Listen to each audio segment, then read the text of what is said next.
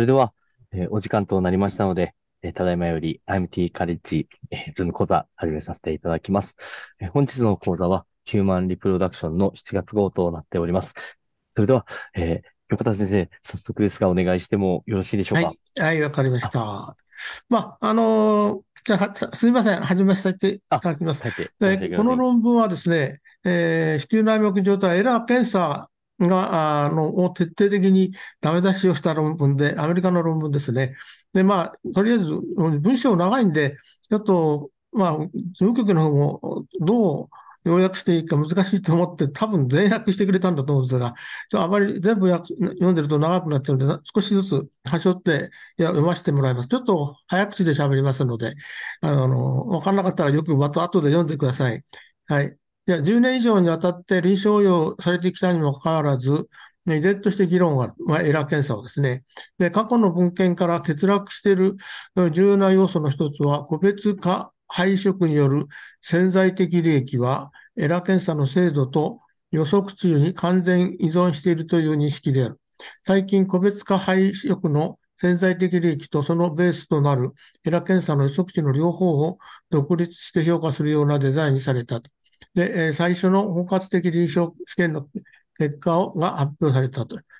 で、えここでは、あ著者らはこの点で優れているランダム化比較試験のデータの簡単な再再解析を行って、エラーは主張されているような着床運動、ウィンドウを特定することができなかったんですね。その結果、エラーに基づく個別的配色は出産率を増加させるどころか、むしろ減少させるという、ね、逆の結果が出たね。これらの結果と矛盾するエビデンスの欠如から、エラーに基づく個別的配色の臨床使用は、えー参加患者全員の適切なインフォームドコンセントを得た管理された実験環境以外では、直ちに中止すべきであると。まあ、そういう結論なんですね。で、まあ、要はその、今まではエラー検査だって、あの、結果が悪い人はどのくらい妊娠したかやと。その、そういうデータばっかりだった。で、えーまあ、それじゃあ全然意味がないと。まあ、当てずっぽうでえーエラー検査がこう、あこれずれてるからずらしなさいって言ってるだけで、そんな論文ばっかりで、それじゃダメですよと言ってるんですね。あ、ここであとは、あれですね。すなわち、肺の着床を成功させるために、子宮内膜の受容性であるか、非受容性であるかを区別するために初めて開発されて以来、えーまあ、2011年だからもう10年以上経ってですね。今、22年までに15万回以上使用されて。で、まあ、このドイルって人が結構たくさんのデータを発表してるんですね。で、個別化された肺移植、すなわち、この検査によって、えー受容性、まあ、非受容性でないですね、レセプティブ、子宮内膜であると確認されたタイミングに合わせて肺移植を行うためのツールとして、え使用されていると報告していると。しかし、この技術にはまだ議論の余地があり、まだ十分に実証されていないというですね。で、えーエラーに基づく個別的配色のメタナリシスで、まあいまあ、いくつかの論文、過去11年間発表されたんですけども、えー結果は一貫しておらず疑問の残るものであったと。2018年から20年、2年にかけて行われた8件の研究を対象とした、ある、ううした、あるメタアナリシスでは、統計的に優位な傾向は認められず、エラーを用いることで、反復着床不全の起用のある患者を含め、妊娠や出産の転機を改善できるかどうかは不明であると結論付けられた。ですね、これ最近のデータですね。から、リューラは、まあ、同じようにあまり意味がないとかったんですけども、反復着床不全の非、まあ、ノンレセレセプティブ患者には、まあ、有効であったと結論したと。まあ、まあ、意見がまちまちなんですね。しかし、この結論の唯一の根拠であるエラーによる非受容性に対する個別化配色の妊娠率は39.8%であったのに対し、エラーで受容性が確認された患者に対する標準的なタイミングの配色の妊娠率は50.5%で、エラーやってもに妊娠率低かったということですね。トランラーは17件の研究をレビューし、えーエラーはおそらく最初の IVF サイクルを受けた患者を除き、天気を優位に改善しない可能性があると結論付けたと。まあ、否定的な論文最近随分出てるんですね。で、えー、対象となった研究のほとんどが後ろ向き研究であり、解釈が難しいことであると。数少ない前向き研究も必要な対象を、対象がない。ただ、その、やってこう何パーセント妊娠したっていう結果だけ出してしかないということですね。で、えー、脱落が多いのと、いろんな問題点が指摘されていると。はい、はい、えー、エラーに基づく個別的配色に関するレビューと見解ですね。他の最近のレビューや見解においても同様に様々な、様々な解釈があり、結論は出ていないということですね。エラーの支持者の中には少なくとも一部の患者群に対して、個別化配色による有意な臨床的利益を示唆するエビデンスがあると解釈する者もいるが、まあ、この中に指紋なんかも入ってですね、臨床的利益を示すエビデンスは不十分であると結論付けていると。だからエラーが集団によってえー、どの程度有効かについてまだ解明されていないが、エビデンスに基づいていないこの効果で、侵襲的な方法が患者にとって過度の負担になるのではないかという懸念が高まっていると。でえー、最近の研究結果では、エラーに基づく個別的、個別化配色、うん、は意図したように出生率を改善させるどころか、むしろ低下させる可能性が指摘されていることであると。ね。で、えー、あとは意味のある決定的な結論を導き出すにはあまりにも不十分である。でこの効果で侵襲的な方法の継続的な臨床的使用を正当化するためには、適切なデザインされた十分な検出力のある前向きランダム化試験が必要であるという意見が高まっていると。で、えー、次、エラーの予測値に対する疑問や検証に関する過去の失敗ね。まあ、まあ今までだから結局はその、あの、個別的にただエラーで、えー、ノンレセプティブだから、それをあアジャストしてやったら何パーセント妊娠したっていう、それそれだけの発表がずっと続いてきてたわけですね。で、えー、そういうことをここで言ってるんですね。えー、着床の時期と正確に特定する能力、まあ、とその区別の効果量、この効果量っての意味わからん。ここに書いてあるんです。重要性であった場合と比較してエラー検査で非重要性であった場合に標準的な移植時期によって出生率がどれだけ低下するか。まあ、これを効果量っていう言葉で使っています。まあ、そういうところを今までのデータは出してなかったということですね。それから、エラーに関するほぼ全ての研究の焦点は、エラー検査の正確性という暗黙の前提に疑問を長かけたり、検証したりすることなく、まあ、要は、まあ、まあ、こんなことを言ってあれなんですが、当てずっぽうで、ちょっとこうずれてますよっていうようなことをやってるというような言い方してるんですね。エラー検査によりタイミングに合わせたあ個別化配色によるエラー検査の実際の臨床応用の評価であったと。からあ個別的配色のような実験的介入がない場合において、標準的なプロトコールの下で、エラ検査と IVF の治療成績との間に直接的な相関関係があるかどうか確認されていない。まあ、普通の、あの、IVF の患者を片っ端からエラやっても、まあ、これは意味はないですよってことを言ってるんですね。で、えー、ここにはそういうことが書いてあります。で、ちょっとちょっとここは飛ばしますね。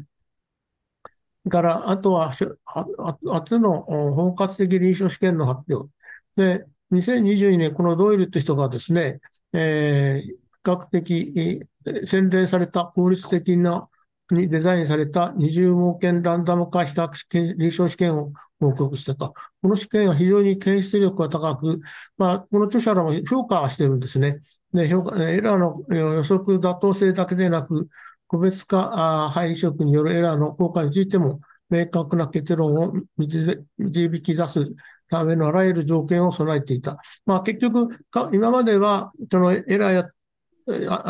のレセプティブでアジャストしてやったらこうだった。で、このドイルとしてはそれに対象を一応持ってきて、じゃあ、あの、レセプティブな人に、うん、そのまま、あまあ、だってまあ、例えばあ5日目肺移植した場合、妊娠率を比較したり、まあ、そういうデータを出したんですね。この人は、まあ、それだけど、この著者はそれだけでは結局は不十分であると言ってるんですね。えー、凍結肺保存された、あ、これドイルの方法でね、凍結保存された性倍数性肺盤法の肺色を受けた767人の IBF 患者をエラー検査結果に基づいてタイミングを決定する個別化配色と標準的、まあ、通常の、まあ、5日目配みたいなもんですね。タイミングで配色のいずれかにランダム化した。で、まあ、このドイルとしてはね、主要評価項目は、定時出産において、エラー検査移植群と標準タイミングの間に有意差がなかった。結局58.5対61.9で、エラーで調整しても、そのまま標準でやっても差がなかったね。で、えー、標準的なタイミングでの移植を推奨すると報告し、エラーに基づく個別個別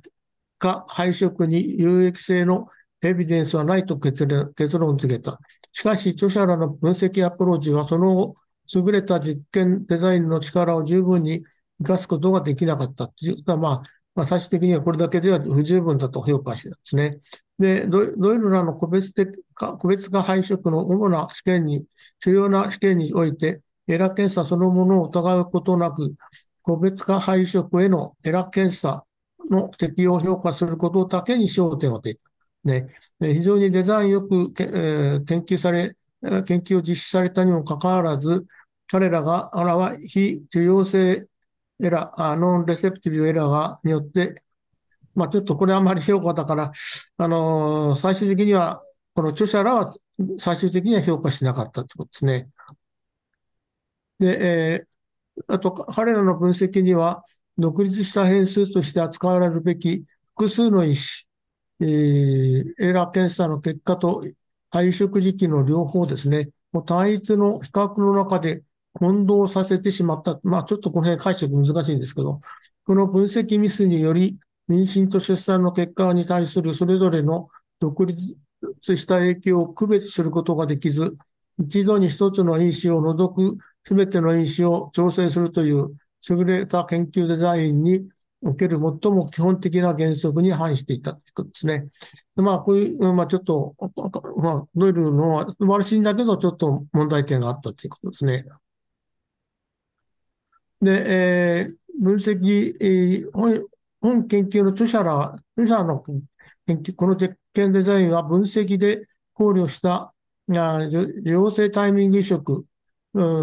とああレセプティブ、えー、と標準的あ、受容性タイミング移植か、と標準的タイミング移植という単純な二分法ではなく、えーまあ、3つの治療群を効果的に作り出した。まあ、すなわちですね、やはり、あの、レセプティブ群とノンレセプティブ群と、おまあ、あの妊娠率とか出したわけですよね。それとともに、あのレセプ、ノンレセプティブであるけども、それをアジャストしないで、そのまま標準の5日目杯で移植した分、その、それをもう一つ群を加えて、その3群で比較したってことですね。で、えー、コンソート研究のフローチャートは、まあ、あとフローチャートを見るのが一番わかりやすいんで、あとちょっとお話ししますけどね、な3つのタイプのグループに分けたと。ね。で、えー、まあ、一応これも、まあ、これはまあ、これと飛ばしていいですね。まあ、このエラーに基づく移植時期の調整によるこのような潜在的な有益性を検証するためには、エラーにより非重要と判定された全患者において、時期調整された、アジャストされた移植と標準的な、まあ、つまり D5 の移植を比較する必要があると。逆に言えば、エラー検査の妥当性が確認されなければ、エラー検査の結果に基づいて移植時期を調整することによる臨床的利益を仮定する理論的根拠は存在しない。ね。で、えー、まあ、まあ、驚くことに、えー、これらの比較検査されていない患者の約半数が50、55%があノンレセプティブだったんですね。だそれはちょっと多すぎますよね。なんとかね。非需要と判断されたと、トイレの発表ではね。で、えー、非需要性に対する標準的、非標準的臨床介入を妥当とする根本的な過程であると。あるエラ検査が治療転機を予測するという仮説を直接検証するできるため、エラ検査を検証するための検出力を最大化できる。まあ、これはちょっとちょっと意味が分かりにくいんですけど、政治出産ですね、62.4対62.5ですね、含むすべての妊娠転機は同じ標準的配色を受けたエラ検査需要群とエラ検査検査非需要群で妊娠率同じだったんですね。ね。から、非需要群患者は需要者患者と比較して標準配色群で不良な結果を示さなかったと。ね。このことは現在のエラ検査が実際の子宮内膜の重要性や IVF 治療による成功の可能性と相関しないこと、そして非需要というエラーの判定には明らかな臨床的意義がないことを明確にしていると。これらの結果に意義を唱える資料はなく、またエラーに基づく移植時期の調整の価値だけでなく、非需要というエラーの判定そのものの根本的な検証のためにデザイン化された同様の研究も存在しない。で、あとは、まあ、有害性ですね。結局は、むしろ、この、ノンレセプティブと診断されて、えー、アジャストした群と、えー、ノンレセプティブとが、あな、と診断されたけども、アジャストしないで従来の方法で5日目配色した群と比較したら、従来の方法は妊娠率が良かったってですね。これ、こう、そういうことが書いてある。だからアジャストした方が、えー、妊娠率が下がっちゃう。まあ、そういう結果が出てきたんですね。これは驚くべきことですよね。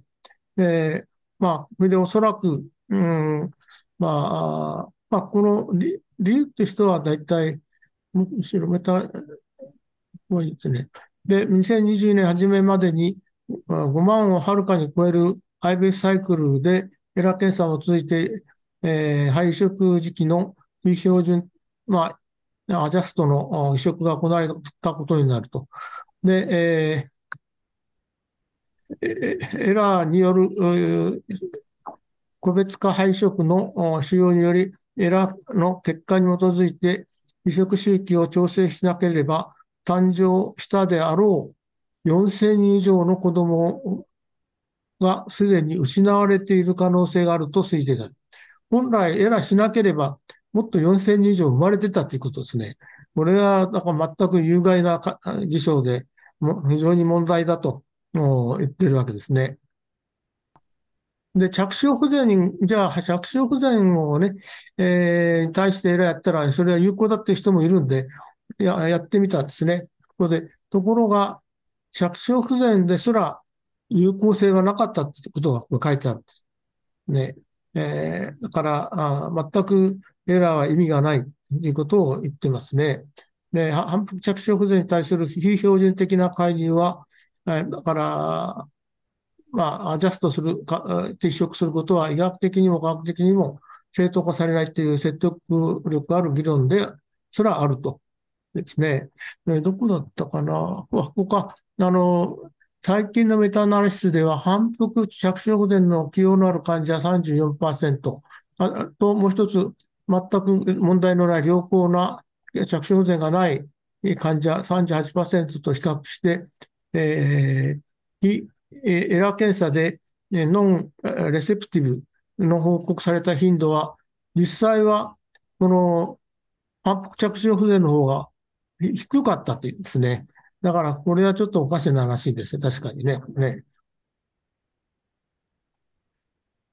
まあ、最後、こう結結論、まあ、時間が過ぎちゃってすみませんね。まあ、大体今までのことが、これ書いてありますんで、最後、ここだけちょっと読ませてもらいますと、臨床的利益の決定的なエビデンスを示し実証する責任は、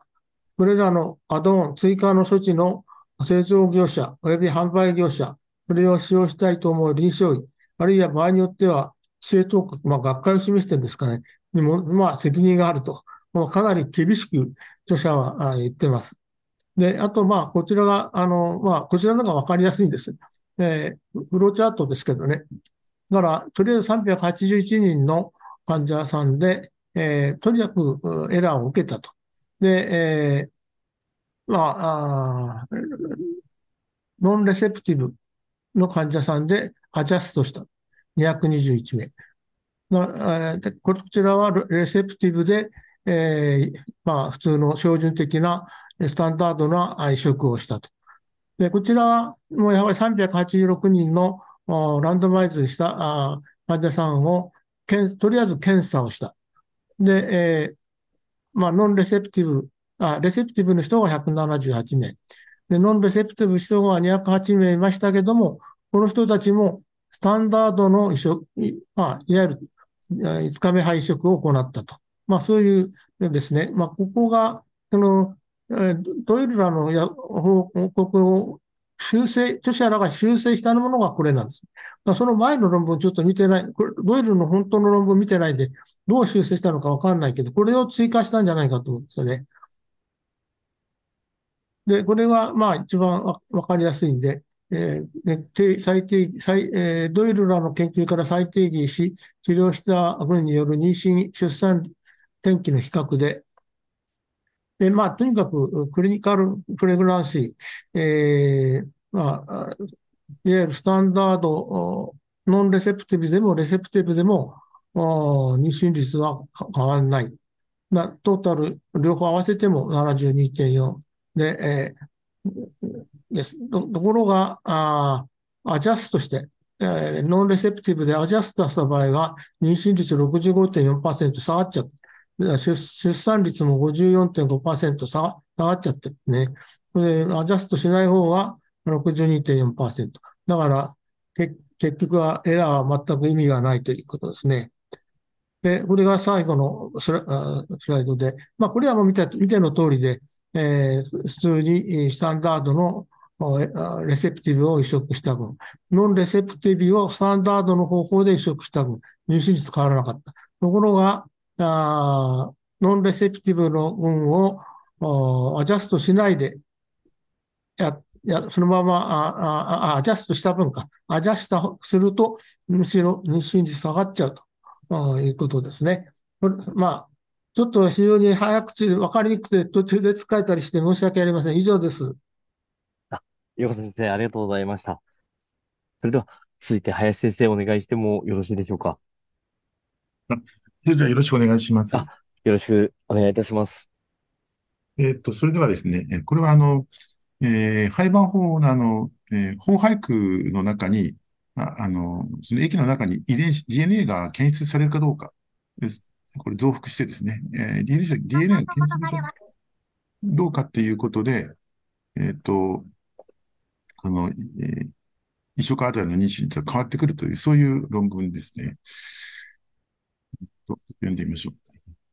あの、研究課題としては、あの、廃盤法の、あの、廃法空内、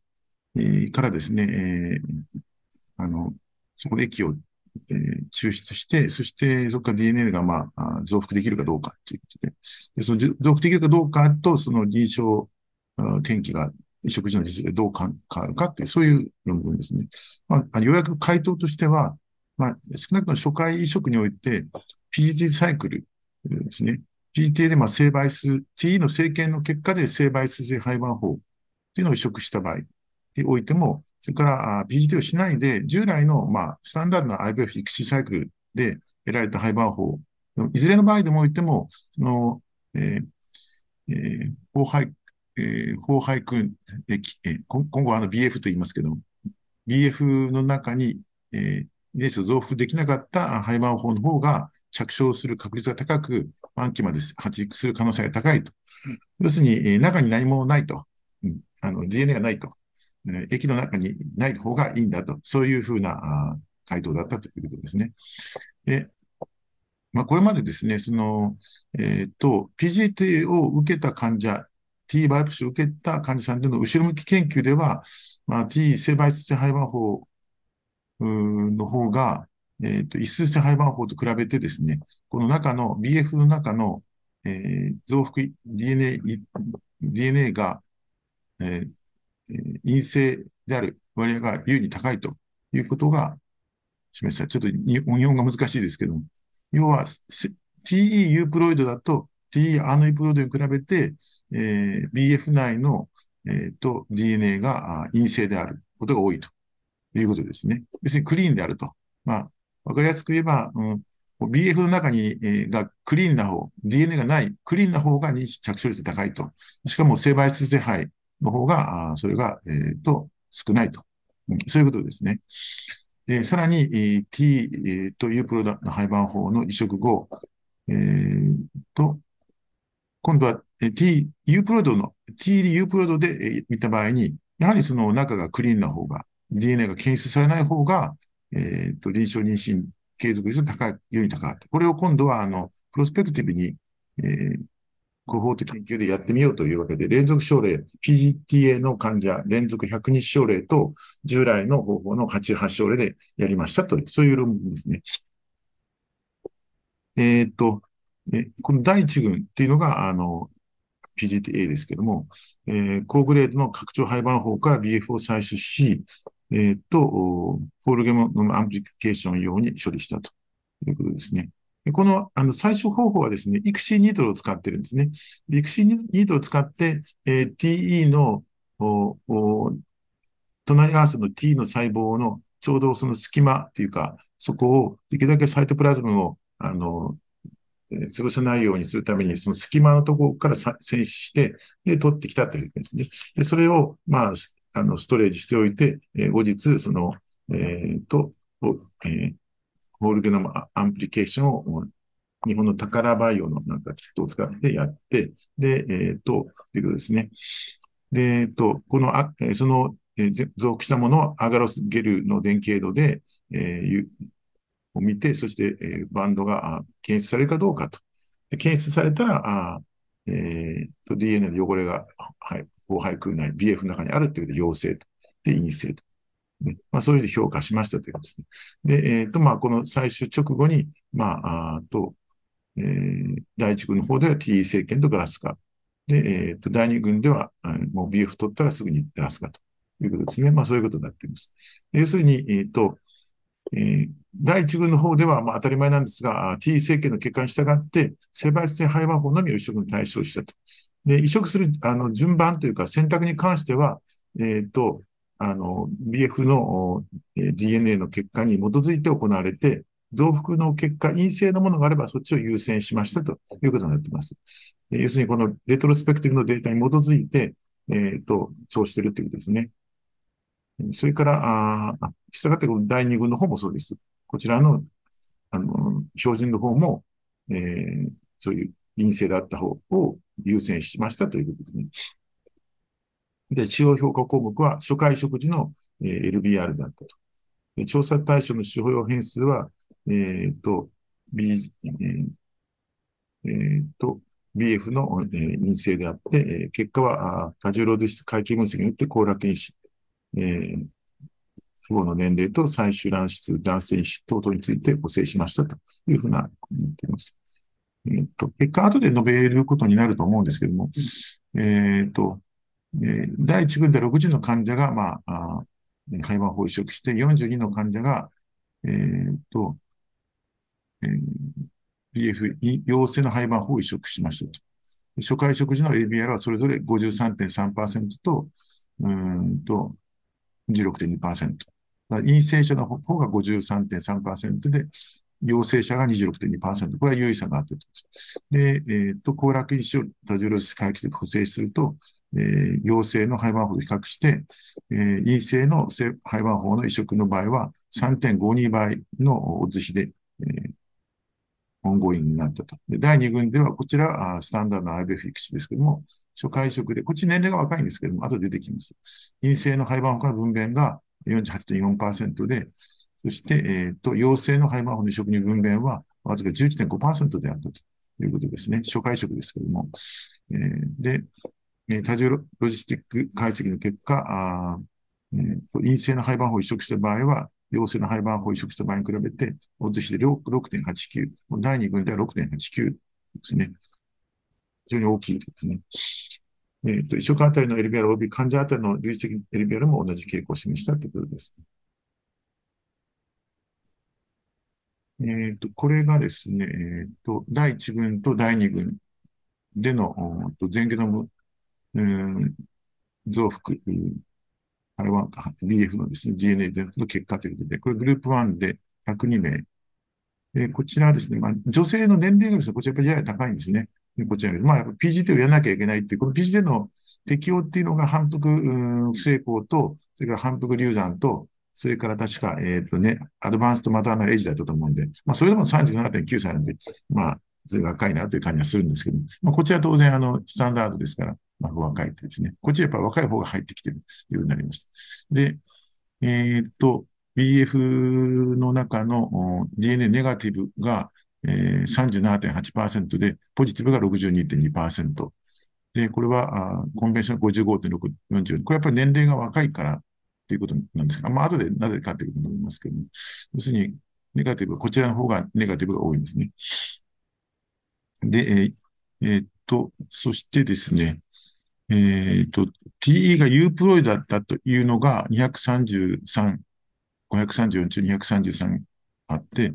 で、ネガティブ、DNA ネガティブが42.9%、ポジティブが57.1%。で、あ結局 T の、T の政権でアヌープロイドと判定されている範囲の301のうちに、ネガティブが33.9%、ポジティブが66.1%ですね。要するにまあ、TE の判定ですけども、あくまで、それが U プロイドだったっていう場合と、えー、アノイプロイドだったという場合で、まあ、やっぱりこの陽性率が違うというですね。ここは有意差があって違うと。まあ、といっても42.9%で33.9ですから、まあ、まあ、有意差あることはあるんですけど、裏棒に違うというわけじゃない。えっ、と、で、えー、移植したのが150例と128例で、ネガティブの、えっ、と、BF ネガティブが48.7%、50.3%。こちらは59.4%、40.6%で、えー、こちら臨床的妊娠率で、妊娠の数で、えー、64、55ですね。こちら55、48ということで、まあ、100、ん？移植あたりが、あごめんなさい、150ですから、150分の55、128分の48と、まあ、こんな感じになっていますね。えっ、ー、と、次の、あともなんか表が出、あの、グラフが出てくる、表が出てくるだけなんですけども、これはあの、廃盤法移植あたりですね。その政治出産率っていうのをまあ分かりやすく見ていて、これはあの PGT サイクルのグループ1の方なんですけども、えっ、ー、と、BF のネガティブっていうのが、あ50、えっ、ー、と、こっちが、まあ、明らかにこっちよりも優位に高いっていうわけですね。えっ、ー、と、うん、52.1%と、えー、22.1%ですね。えー、これ優位に高いと。それからこちらの IBF 育児群の方でも、やはり、あの、肺北内液に DNA がない方が、やはりこれ同じように、もう同じような傾向を示しているなということですよね。まあ、両両グループとも陰性の BF、えー、マイナスの方が、あ陽性よりも食あたりのえー、生出産率があの高かったとということですね。で、これは初回ということに限ってですね。えー、で、まあ、この先ほどの傾向は、最初の肺移植ということに限定して分析しても、やっぱり変わらず持続しましたということですね。えしたがって、まあ、えー、この BFWGA、ホルゲムのあのアプリケーションというこの戦略を使うことによって、まあ、あの、出産までの時間を短縮するための有用な手段となるでしょうということですね。まあ、これなんか随分違うなって感じするんですけども、これ初回に限ってもですね、こんなに違うのかなって、随分違うなって感じします。こちらはあの、えっ、ー、と、GE での U プロに限っているわけですけども、それでも違うんですが、こちらは、まあ、調べてないので、もっと違うということになります。これは、あの、えっ、ー、と、第1群と第2群に向けて患者における、まあ、初回配色ということに限定しての、まあ、えー、多重ロジ回帰分析で LBR を見てるわけですが、まあそうすると、えっ、ー、と、このグループ1の方の、PGT をやった方の群で、U プロで判、TE, TE での U プロで判定配を見ると、まあそうするとまあ、えー、この LBR に寄与するとどのくらいなのかなということですが、えっと、えー、と、マターナルエイジ、えー、それからパターナルエイジ、ナンバーオーサイドリトリーブとメールファクター。まあ、この辺はあんまり変わらないですね。いうですね。で、この BF がネガティブだっていうのだと3.52倍で、えー、まあの、プラスになるということですね。えっと、それから、えー、グループ2では、えっと、やはりこちらのネガティブ BF のみが、えっと、優位さを持ってということですね。6.89でオーツレーションでですね。まあ、ロジスティック解析で、まあ、潜在的なコーラ検証を補正した結果、まあ、BF ネガティブであるという結果が、臨床結果に大きな影響を与えるということに、まあ、なるということになりますね。で、えー、っと、こちらは、えー、これちょっとなん非常にわかりにくいあの表だったんですが、まあ、えー、っと、これが、え、っと、第1群と第2群で、え、っと、臨床転機と、えー、BFDNA 全ゲノム増幅結果との関連ということなんですが、えっ、と、これが何を言ってるかとですとですね、なんか同じのがまた出てきたんじゃないかと思われるかもしれませんが、これはグループ1の PGT、グループ2のコンベンショナルなんですが、えっ、とですね、このネガティブ BF-WGA というのはですね、要するにこれね、あの、えっ、と、えー、要するに、えー、得られた、うん、肺が、その、TGA、これだと、あの、えー、TE での、えー、ユープロなんでしょうけども、得られて、まあ、移植可能である肺がすべて、実は BF マイナスであるっていう人が50人いたってことなんですね。で、ところがですね、あの、他には、えっ、ー、と、TE のバイプシーで E プロだったんだけども、はい、PF 内に、えっ、ー、と、根が全部、うん、ポジティブだったと。要するに DNA が中から増幅された、しまったというのが42名いるっていうことですね。で、これは、ミックストっていうのは、要するに、あのえっ、ー、と、分析すると、うん、BF 内に DNA ポジティブの肺と、それからネガティブの肺と、それぞれ両方ともミックス、混合して得られましたという意味なんですね。これはそういう意味なんです。したがって、あの、これはマイナスの肺しか得られてない人、ポジティブの人しか得られてない人、両方とも得られたっていう人。まあ、要するに両方とも得られてるっていう人は少数派だっていうふうに言ってるんですよね。えーで、えっ、と、えー、ネガティブ、あ、B、BF の結果は患者によって異なる傾向があると。要するにポジティブばっかり得られるという人と、ネガティブばっかり得られる人には、だいたい分かれるんだと。両方ともあるって言って割と少ないということなんですね。ここがちょっと面白いかなと。で、えっと、いうことですね。で、同じコーナーのごく一部の患者さんのみが陰性を両方の、両方を共に持つ肺を生成しているんだということですね。割とこっちに分かれ、こっちとこっちに分かれるっていうわけですよ。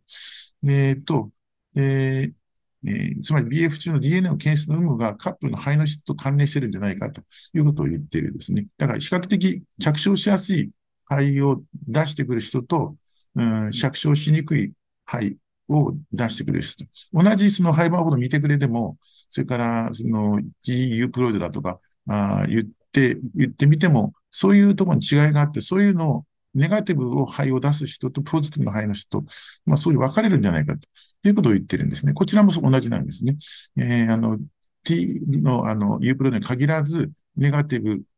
ばっかりの人が46で、ポジティブばっかりが26と、こんな風に分かれちゃってますよと。で、実際にこのトランスファーをしてみると、ライブバースレーション、これが優位にこう違うと。これなんかものすごく違いますよね。まあ、そんな風に、え、違ってきますということを言っているんですね。そういう表でした。えっ、と、これがですね、まあ、患者あ、一人当たり、患者当たりということで言うと、えー、こう常に、えっ、と、え、マイナスばっかり得られたという人の一緒分と、常にプラスばっかりしかなかった、全部プラスしかなかったという人と、まあ、こんな風に、患者一人当たり見てもそうな違いが出るというと言っています。まあ、あとは僕はあのディスカッションなんですけども、えっ、ー、と、できるだけさらっといきたいんですけど、まあ、要はあの、結果はわかりやすいんですけど、じゃあなぜそういうことが起こるのかと。なぜあの、BF 内に DNA が存在しているのはあかんのかということが、で、マイナスの方がクリーンな方がいいんだ。なぜそれはどういうことを意味しているのかという、まあ、ここの考察が結構難しいんですけど、まあ、面白いところでもあるかなということで、まあ、要するに陰性の方が着床しやすいんだよと。それは PJ サイクルの U プロード肺だけじゃなくて、通常サイクルでも同じなんだと。要するに、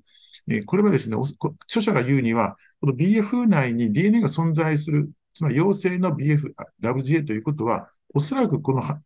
もともとこの肺がんにモザイク、モザイシズムがあって、で異数性細胞の断片を肺の文化のしていく過程で周辺に追いやろうとしている、そういう正常ではない、まあ、純粋にはユープロでない肺を示唆するものじゃないかと。で結果として、えっ、と、この受精、その受精卵がバイアブルかどうかっていうことは、その確率というのは、そのモザイシムの程度と、その、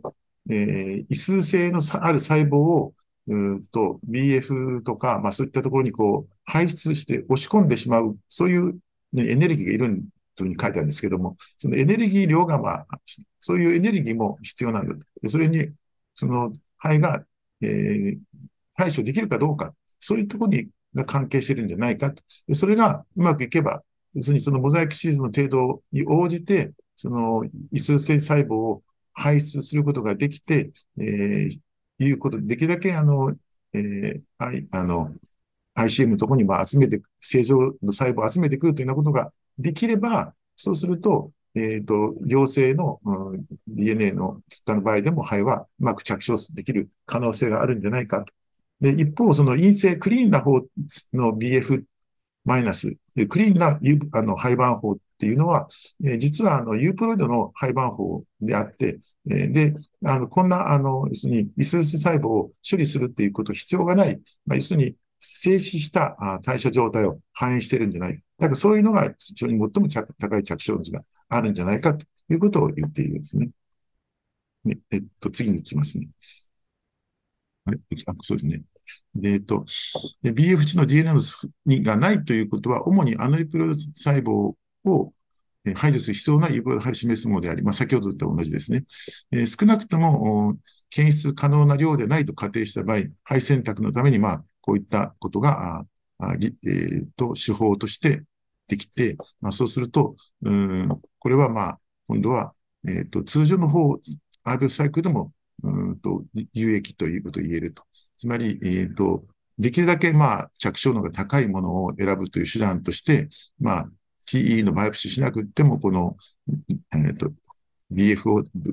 DNA 分析をしたらいいと。まあ、それは非常に安価であって、あの、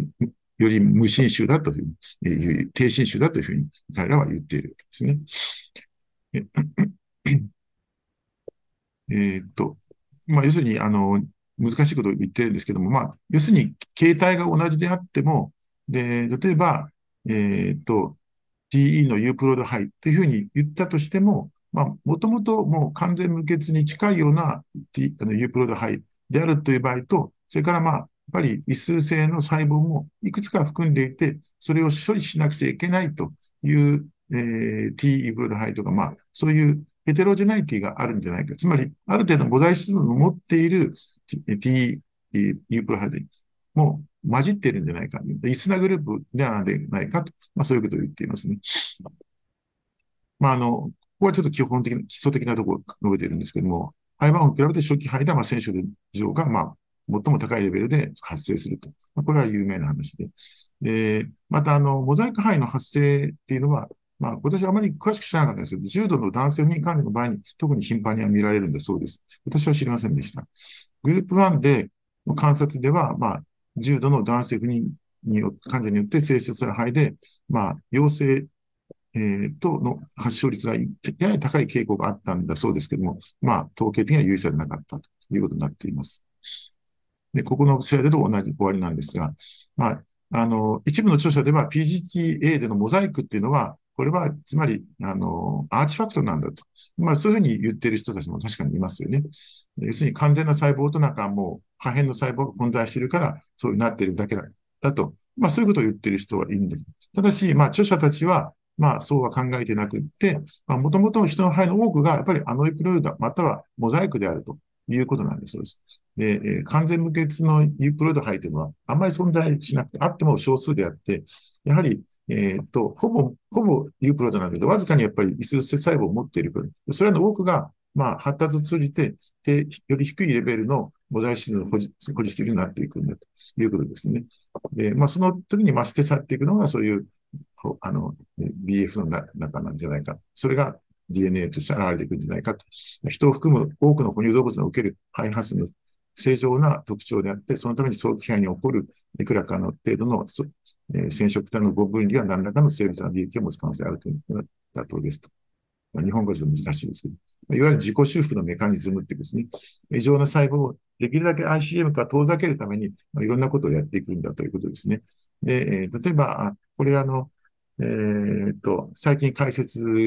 があったと思いますけども、あの、要するにこのグリフィンだが、泥水に徘徊られたアネブ細胞がどういうふうに運命になるのかと、そうするとハイバー法4つの区画、ICM、T、BF、それからハイバー法本体が排除された周辺細胞で分析したところ、まあ、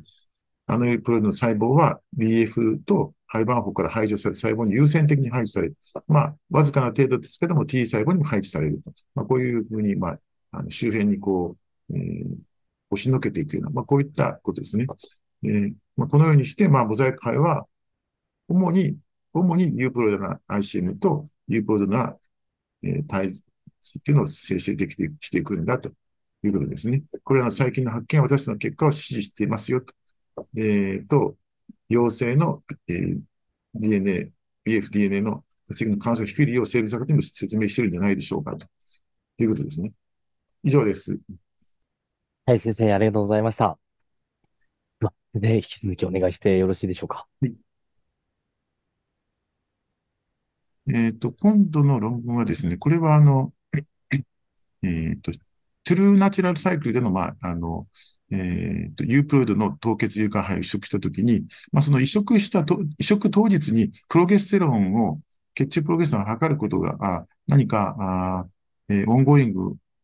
のなんか妊娠を、えー、予測することになんかサポートできるかどうかっていうことですね。要するに採血することに意味があるかどうかっていうことですね。えー、黄体期サポートを用いた完全自然周期のユープロイド凍結肺における全身プロゲステロンレベルは予測できるか。でまあ、回答は、要するに血中の P4 レベルを測ったとしても、それは生児出産を予測しない。で、ために、まあ、そのルテラル、テアル、ん？ルテアルのプロゲステロンのサポートを、まあ、ルーチンで使用していくという、まあ、そういうやり方でやっていくんだったら、もう必要はないんじゃないかっていう、そういう論文ですね。要するに、あの、HRT に関しては、プロゲステロンを測るってす、な、うんたらというのが、まあ、要するに、あの、よく論文で最近出てきてますけども、まあ、ナチュラルサイクルにおいて、プロゲステロンを ET 周辺日に測るっていうことは、まあ、あんまり、あの、こうデータが乏しくてですね、かつ、まあ、これまでのそういった研究において、まあ、特に着床障害の原因に関して、やはり、その肺の奇数性っていうのが、やっぱり考慮されてないと、やっぱり最近は、あ先ほど横田先生の論文もそうですけども、まあ、当てにならないということになっているんで、まあ、うん、まあ、非常にまだまだこれからだということですね。で、あの、ナチュラルサイクルで当然ですけども、えっ、ー、と、P4 レベルっていうのは、大台中期まで連続的に上昇していって、まあ、多少エレージの脈動パラスによって変動もあるということですね。で、えっ、ー、と、生理体のエレージの変動と、それに続く、応体を通じた P4 酸性のダイナミクスを認識すると、まあ ETB における1回だけの採血の意味がどれだけあるんだろうかということですよね。まあ、そこは当然疑問視されるわけですね。で、しかも、その、応体、あ、ごめんなさい。移植日に測ったとしても、それが、その、大切な応体後期の P4 のレベルっていうのを反映してないんじゃないかと。つまり、えー、応体の機能不全に影響を受ける可能性もあるんじゃないかということですね。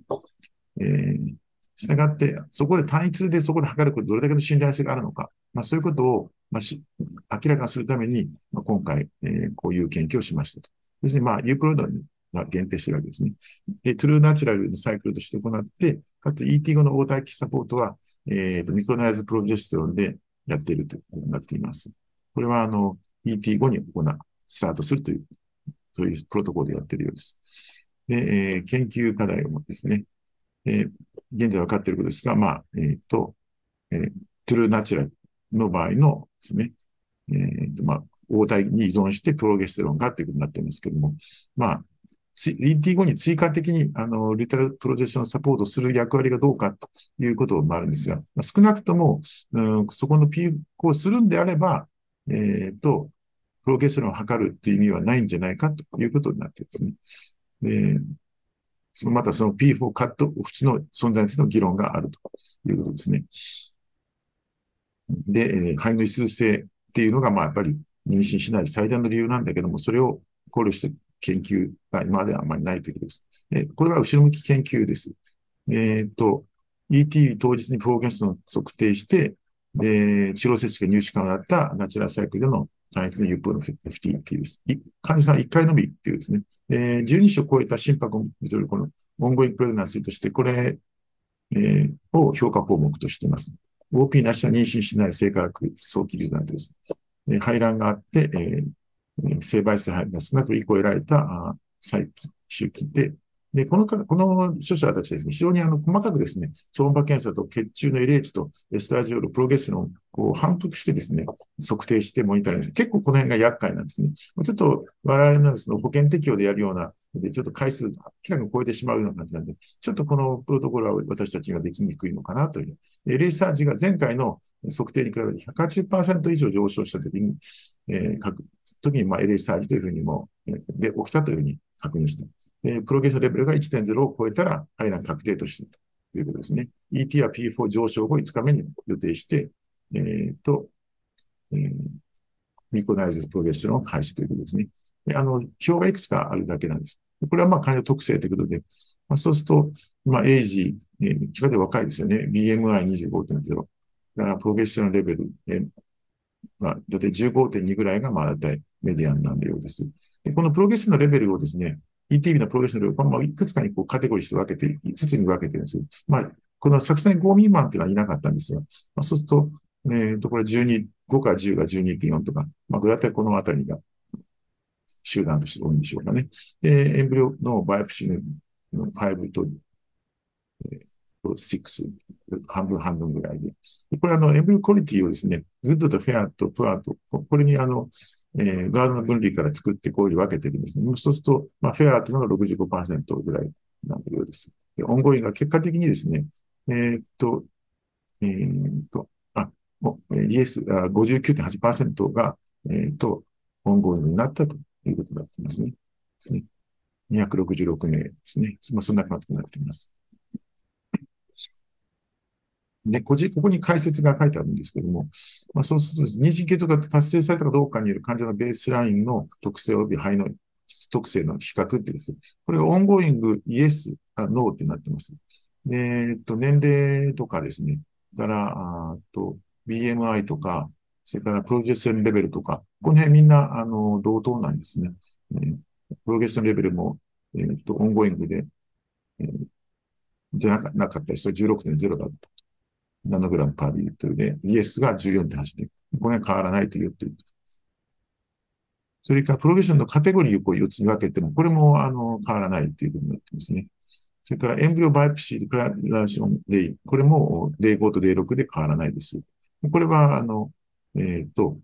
ガードナー分類ですかね。まあ、こうですると、これは、やっぱり、まあ、まあ、当たり前っちゃ当たり前なんでしょうけども、これは、あの、さすがに、 euploid 胚だといえども、やはり、グレード高い方が、まあ、妊娠率高いのでということになっています。まあ、これは当然かと思います。まあ、特に、あの、グレードの低いものが、やっぱりこの、不成功になっているね、多いかなと。19対3になってますよね。えー、これをなんか、うまく組み合わせて、その good と fair と poor というふうに3種類に分けてやってるんですけども、まあ、それでも、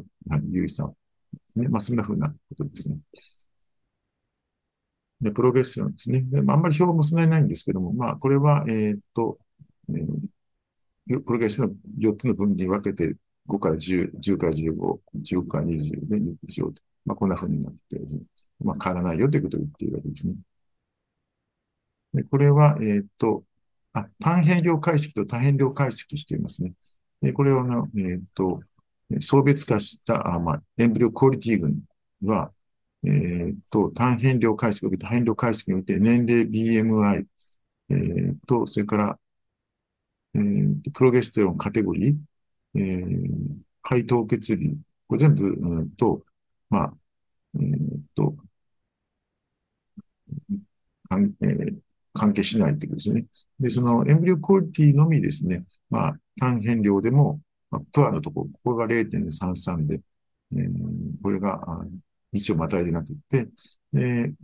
単変量でも0.33、これも1をまたいでないと。あとは全部有差がないんですけども、まあ、そんなことで、まあ、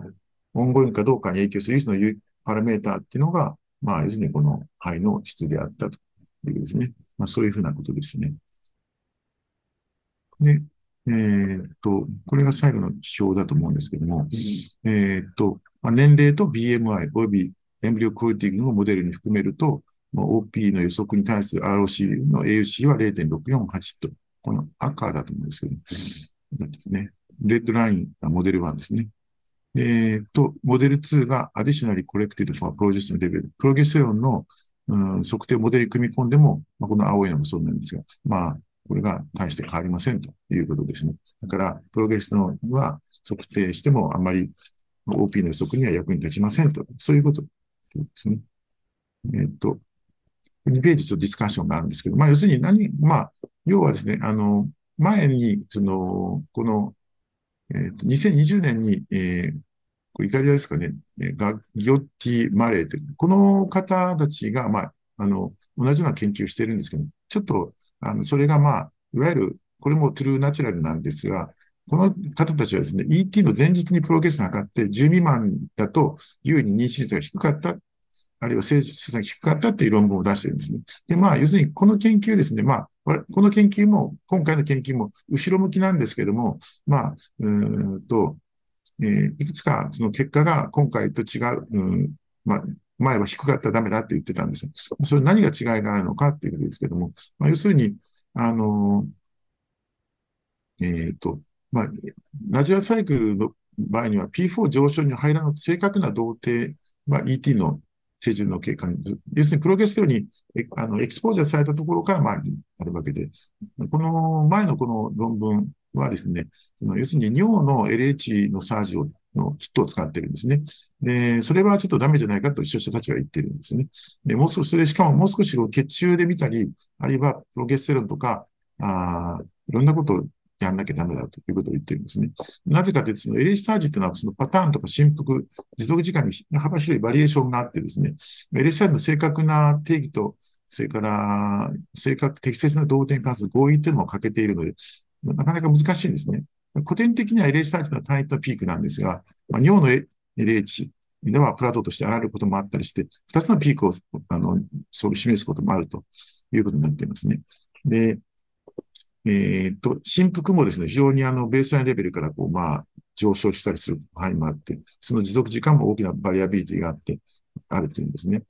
で、LS サイズが存在しても、まあ、不適切で、えっ、と、応体の形成と P フォンサイズが結びつかないこともあり得ると。LS サイズを検出ツールとして、尿地の LH は便利なんだけども、まあ、キットによって感度も異なるし、低いピークの LH サイズは検出できない可能性もあるよと。排卵、そういうこと排卵サイクル約35%、35%でもそういう検出できないなんてことがあるんですっていうことも報告されてるんですね。まあ、そんなことがあります。したがって、まあ、要するに幼虫の LH で見るのはなかなか、あの、こういうトゥルーナチュラルなんかの場合は難しいですよと。まあ、だから、それに基づいた研究結果であって、でかつ、その、ユークロイド範囲に限定しないということが、前のご指摘さんのあの研究とは違う、うちと今回のとが違うことじゃないでしょうかということを言っていますね。で、プロゲステロン、確かにその、測っても、まあ、プロゲステロンが大事なことは大事なんでしょうけども、要するに、あの、ET の当日に測ったプロゲステロンが、そのまま応体期、後期の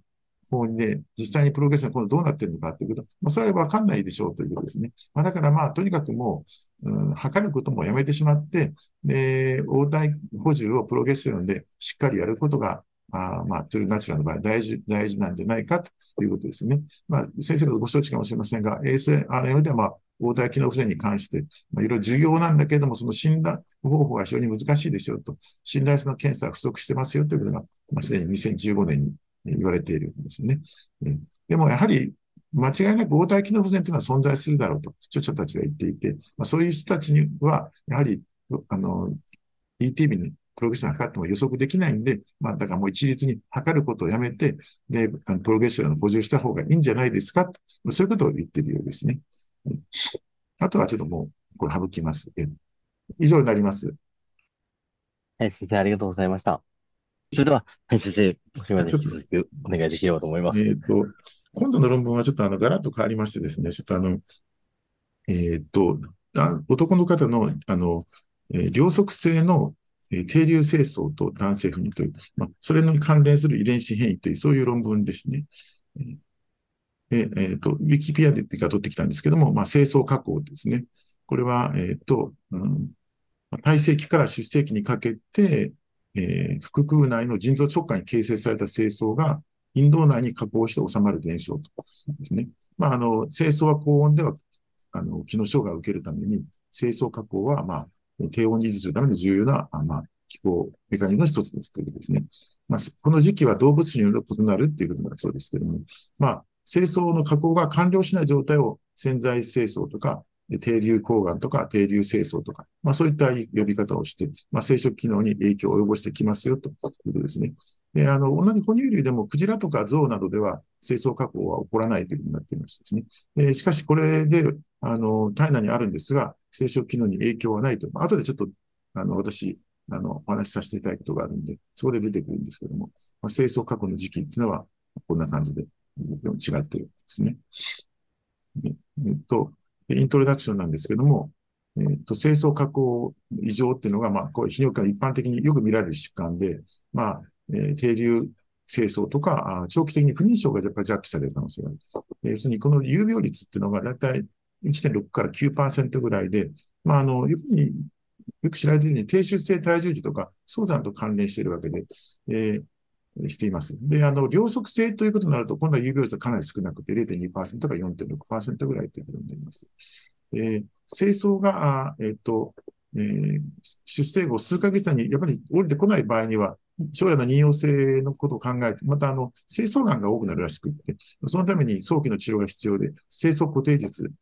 すね。可能な限り早い方がいいんだろうというふうになっています。が、まあ、大体6ヶ月か12ヶ月の間に、少なくとも18ヶ月までには行うべきであると。で、そうしないと、あの、清掃がんの発症リスクを増やしてしまうことになるし、また、肺細胞とかライディス細胞の、えー、ディプリッションを優位に増加させる可能性がありますよ、ということですね。ただし、この両側の場合ですね、えー、異常があった場合には、不妊症リスクが、まあ、非常に早期にこう、生息固定術を成功させたとしても、やはりあの、コントロールの人に比べて、やっぱり不妊症のリスクが、あ、やっぱり高いんだそうですね。えーその辺はなぜなのかということはちょっとよくわかってないです、ね。で、えっ、ー、と、この清掃の加工化、加工っていうことに関してはですね、まあ、あの、いわゆる二つの層、バイフェーズなんですね。で、要するに、えっ、ー、と、トランスアブドミナルフェーズって言ってですね、お腹の中の腎臓のとこからここをですね、ここの腹の一番下まで降りてくるって、ここのフェーズと、それからそこからですね、このスクロートムに落ちてくる、ここのフェーズの2つにあるんですね。これをトランスアブノミナルフェーズっていうのと、イングインドスクロータルフェーズっていうのがあって、主に、主にですけども、このトランスアブノミナルフェーズっていうのは、この、えー、グバーナキュラムっていうんですかね。このあの、こう、いわゆる人体用の構造ですね。がこう、あるんですけども、それがこう、機能しているんですね。でそれが、まあ、例えば、えー、っと、この、えー、勝手に動くんじゃなくて、この、えー、インシュリンダイクグロース、えー、インシュリンダイクグロースファクターですかね。インシュリン用の成長因子3、まあ、インスル3と今後言いますけれども、これと、それからその受容体である、えー、リラキシン、えっ、ー、と、モニターコード、後出てくるんですけど、あリラキシンファミリーペプタイドリセプト2ですね。RX、FP2、この二つこれの受容体がこれなんですけど、これが両方ともかけちゃいけないんだそうです。で、えー、っと、これがまあ共同で、で、これが働くとですね、でもなんかこの、このグバーナテキラムが、ここがスウェリングリアクションっていうのを起こすらしくって、まあ、そこからスタートして、こう、えー、降りていくんだそうです。で、えー、ここの、これと、これを共に、あの、それぞれノックアウトすると、やはり、マウスで定理交換と不妊症を着させることがあるということなんで、まあ、おそらく非症候群性の遺伝性の定流清掃の候補遺伝子として、まあ、この二つが関与しているんじゃないかと。まあ、これだけでなくて、やはりここに、さらにテストステロンとか AMH なんかも関与しているらしくて、こちらの、えっ、ー、と、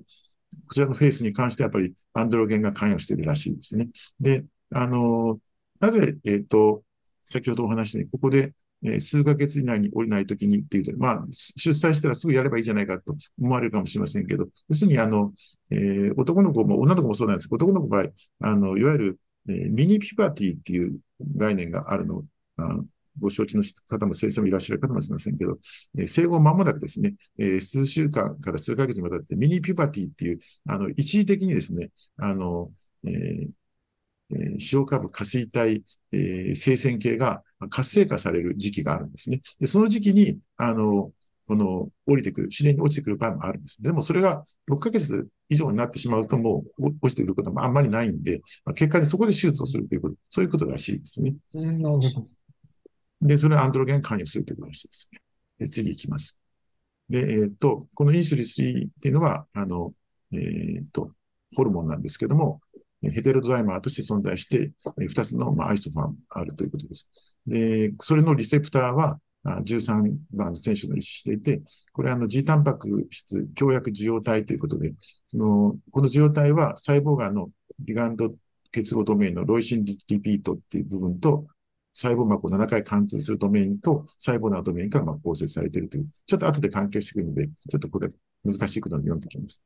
で、え最近になってですね、実は人でもですね、この両側性の低流行性素を示す4人の、まあ、家族、男の子がいる家族っていうのが報告されています。彼らすべてホモ接合型の RXSP2 ですね、この、えっ、と、受容体の方ですね、インスルー3ではなくて、こちらの受容体の方、こちらの、これですね、この G タンパク質強薬結合体の、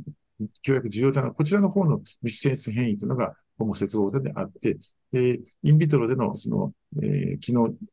えーと、えー機能検査によって、まあ、ロスオファンクションということで、まあ、彼らはこれが初めてその、えー遺伝性の、えー遺伝子変異による、えー両側性の定律性の原因を、まあ、報告して、それがまあ上染色で劣性の遺伝形式じゃないかというと。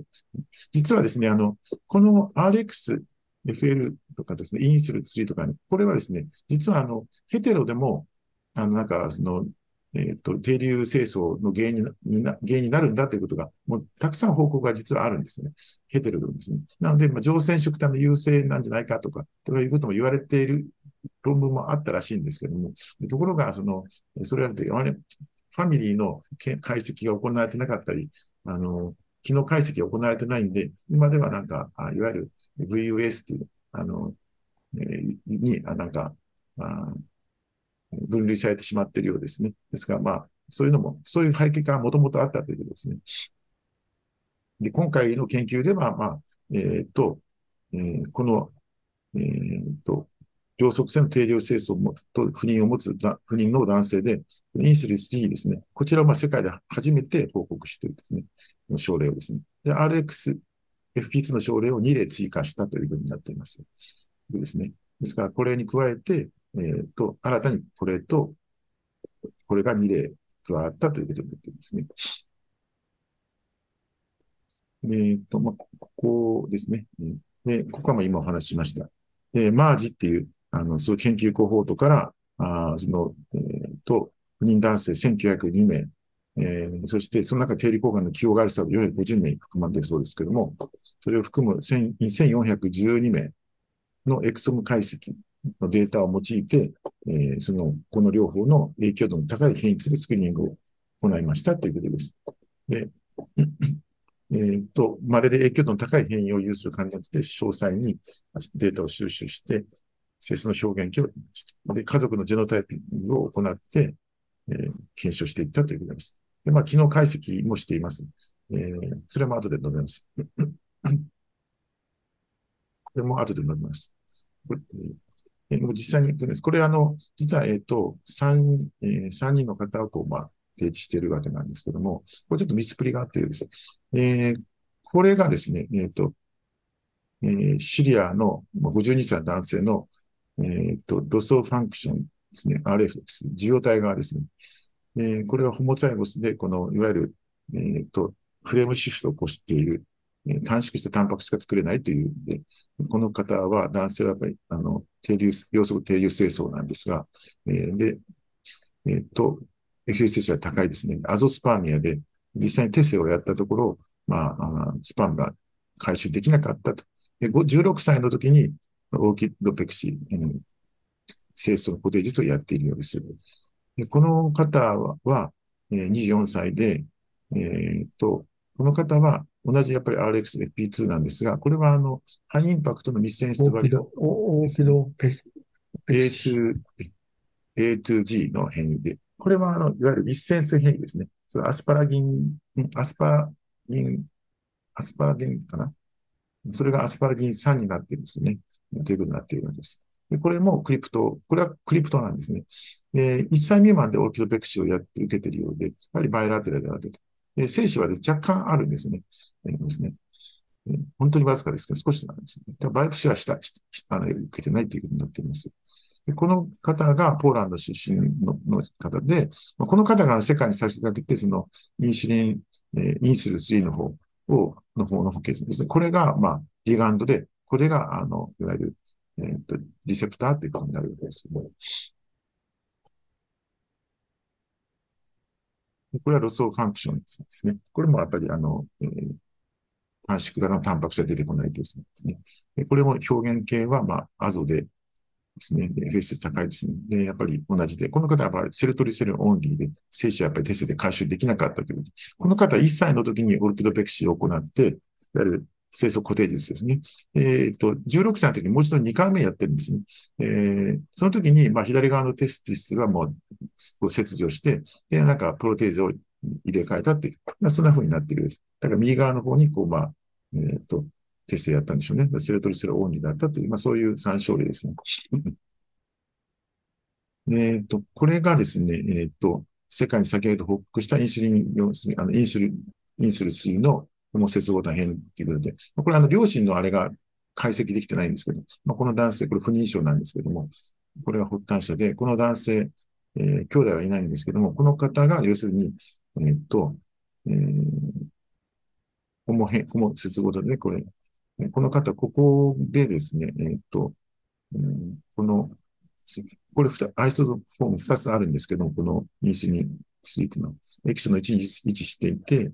え、この機能的なドメインのところの、まあ、種によって、種を超えて保存すべき領域のところで、なんか、やられてるんですね。これが、あの、えっ、ー、と、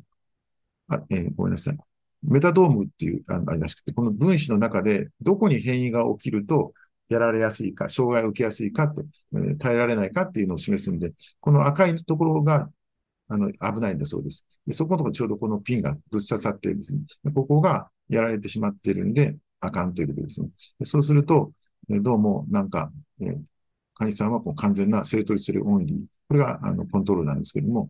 この矢印が Sertoli cell で、 Sertoli cell only で、あの、 germ cell が存在しないということになっているわけですね。で、これが、えっ、ー、と、 AlphaFold という、いわゆる、あの、コンピューターで見た、その、えー、ソフトで、えー、どういうふうに分子が折りたたまれているのが変わるのかということをやって、まあ、示しているんですけども、詳細があります。で、こっちが、えっと、えー、今度は、受け取りが受容体側の RxFP2 の模接合と本位で、これは二角形存在しています。で、こちら側が M の1519のフレームシフトの方で、こちらがミスセンス変異ということになっています。で、このミス、えっ、ー、と、すでにこのミスセンス変異の方は、すでにあの、2019年かなんかに、あ2019年に、すでにあの、1×4 人の男の子が報告あるわけですけれども、まあ、内容はちょっと違ってるんですけども、あのミスセンス、内容は違ってるんですが、そういうのがあります。で、これが、この赤いのがこう赤でいくので、これ分かりにくいんですけど、この赤が、まあ、これあの、ここがどうもなんか糸ココンらしいんですけども、で、これが発端者で、で、ここの半分だけ黒いのが、これがあのヘテロなんですね。で、この人は子供がいるんですね。だから、この、少なくともこの後ろのフィッシュ、フレームシフトの変異の場合は、ヘテロの人は、これ子供6人もも設けてるんで、これ全然不妊症でもないし、定流交換もなかった、定流交換、定流数ないって言ってですね。で、えー、これは発端者、これやられてる人ですね。で、これは不妊症って意味なんですけども。で、この、えー、この兄弟のこの女性が、えー、っと、と、そのパート、そのパートナーっていうのはここに出てないんですけども、えー、っと、これがあの、ハトコの関係だというんですよね。それで、えー、っと、え、っと、それの子供にここに出てるんですね。この子がやっぱり、あの、なんか、両側その定流清掃で、同じ変異を持ってしまっているんですね。まあ、そういうことになっています。ですから、まあ、ここで、えっ、と、近親交になって、ここでまた近親交になっていくまあ、そういうようなことですね。これが、あの、シリアの関係ですね。で、これで見ると、この赤いとここにピンが刺さってますけども、これが、あの、遺伝子上で、これが染色体、あ、ごめんなさい、染色体、あタンパク上ですね。で、ここになるようです。まあ、これはあんまりホットスポットじゃないですけど、まあ、いわゆるフレームシフトですから、ここから先ができないということなんで、まあ、それはそれでいいとして。で、そうすると、この7、細胞膜を7回貫通するところが、まあ、短縮してタンパクなのに、ね、いくつかミスってしまうということで、まあ、そうすると細胞膜に装着されないで、従って機能しないであるというように、まあ、想像できるというわけですね。でそうすると、この、えー、コントロール、まあ、に比べて、これが、あえっ、ー、と、ヘマ、HE 染色なんですが、そうすると、ここのところですね、まあ、ほとんどが、えっ、ー、と、こういう、えー、80%のところが、あボール、えー、と、ごめんなさい。えー、と、ティブラーシャドウズというらしいんですけども、ここですね。そういう感じで精神ないんですけど、まあ、ごくわずかなんですが、このスペルマトゴニアがこの矢印と存在してますし、一番アドバンストに進んだものとして、この、えっ、と、えー、スペルマトサイトがわずかにこの矢印のところに認められるっていう、完全に先ほどの症例と違って完全にあのいないわけじゃないんですね。そういうふうにですね。まあ、軽度に障害、あの、中等度に障害されてるんですけど。で、こちら側の方のミスセンスの方は、これは、え、ミスセンスなので、これがアスパルなんか A to G になって、あでそれがアスパル、アスパラギンだっけそれが、この ASP ですね。アスパルテートに変わってるのかな。でそれが、要するにここのピンは、これは要するに、あの、危ないところに刺さっちゃってるわけですね。要するに密接性変異ということで、あの一つ変わってるだけなんですよ。それがちょっと、非常にあの、種を超えて保存されてるところにこうやられちゃってるとですね。ということですね。で、そこにちょっと刺さってしまってるんで、これは痛いところに刺さっちゃってると。それで、その、そうすると、この場所っていうのは、細胞間のリガンド結合ドメインなんですね。リガンドにくっつくところではあるらしいですね。というところみたいです。ただ、あの、後で出てくるんです。リガンドの結合、リガンドにやっぱりよく結合するところの能力はあんまり変わらないんです。になってるみたいです。で、で次のスライドいきます。で、えーと、時間の関係もあるんですと、えー、これがですね、えっ、ー、と、ちょっとわかりにくいんです。これがあの、えー、血中で、え、ー、と、インスリン3を見てるんですけども、そうするとこれが、あの、先のホモの人で、これがあの、ヘテロの男性だということですね。なってます。それから、えっ、ー、と、これがですね、あ、これはもういいや。これちょっと省きます。で、えっ、と、ライディ細胞を、えー、の、清掃のライディ細胞をインスリン3で染色すると、これは、ね、コントロールなんですけど、こういうふうにライディ細胞がインスリン染色されるんですが、まあ、この症例になると全く染色されないということですね。まあ、まあそういうこと、これで機能解析としているようなんですが。で、これが最後のスライドなんですけども、うんと、これがえっ、と、今度は、先ほどできたあの、本物結合型の言った RXP の受容体側の方なんです。そこの密センスが本当に、まあ、あの、機能的におかしくなるのかっていうことを見るために、このトランスフェクションを HK、EK、DQ3 細胞でさせて、で、えっ、と、ワイルドタイプの場合のトランスフェクションをした場合と、それから、えっ、と、この変異の、うん、遺伝子をトランスフェクションした場合で、あのそうたこのエクスプレッションのリセプターの、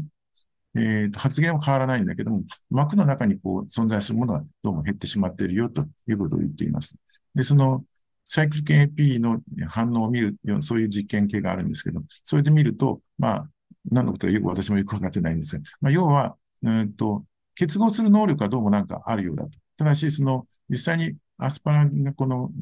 えー、アミノ酸が置換したことによって、膜への輸送がうまくいかないために、なんか、あうまくいってないんじゃないかって、まあ、そういう機構が働いてしまってるんで、まあ、これやはり、あの、パソジニックじゃないかという、そういうことを言ってるんですね。ちょっとこれ、あの、余談です。あと、わずかな時間でちょっと、これ、あの、最近出てきた論文なんです。こちらの、えっ、ー、と、これ、あの、象、象はですね、さっき出てきたように、あの、清掃が、あの、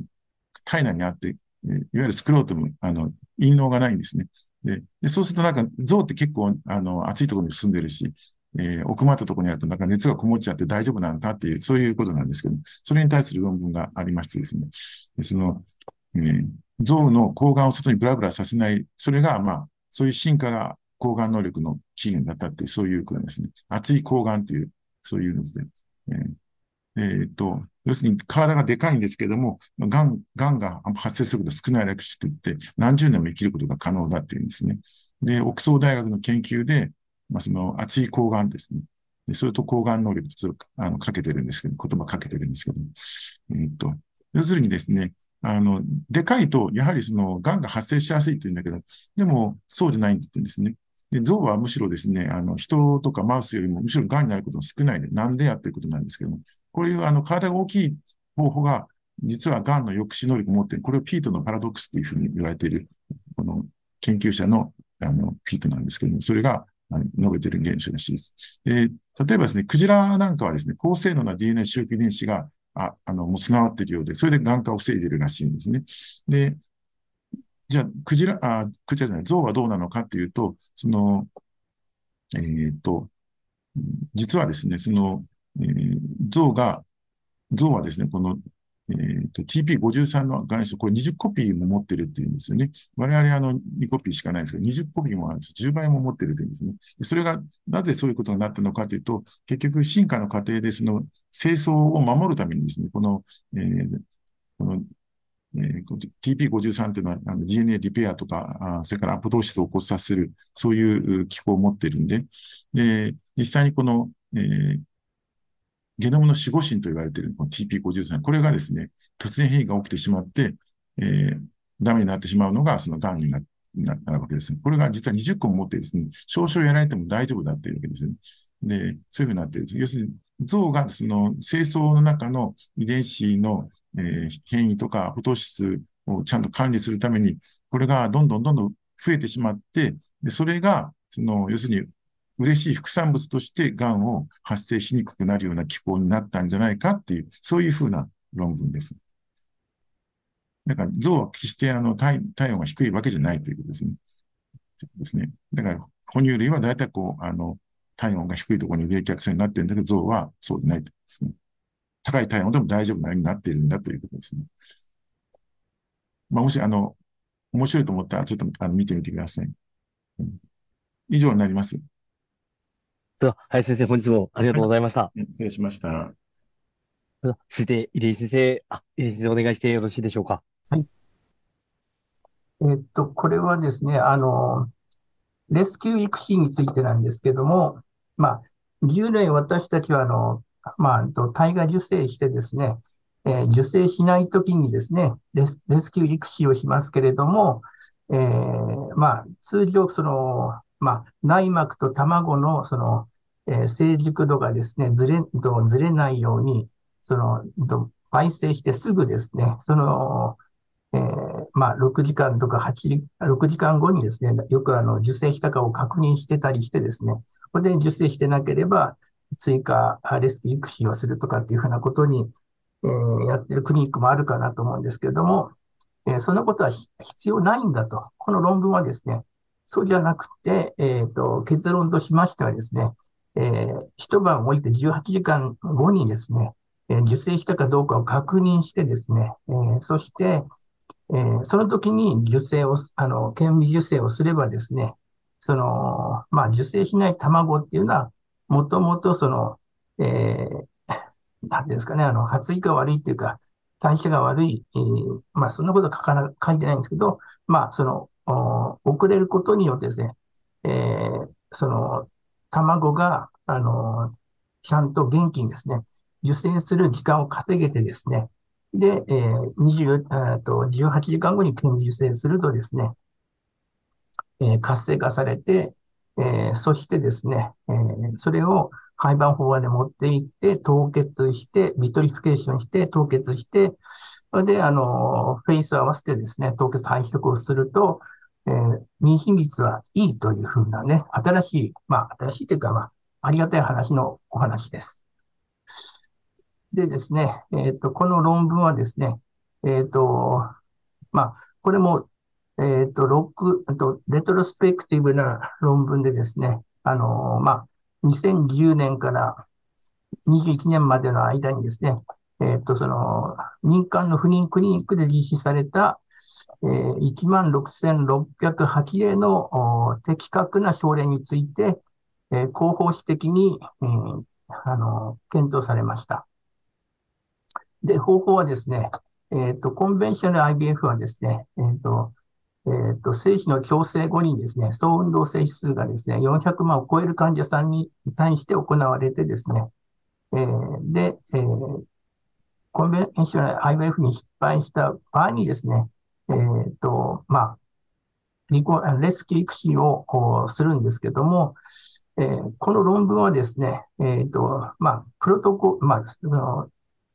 レスキー育児をする基準はですね、途中で変わっていましてですね、えー、2016年11月末までの基準はですね、えー、まあ、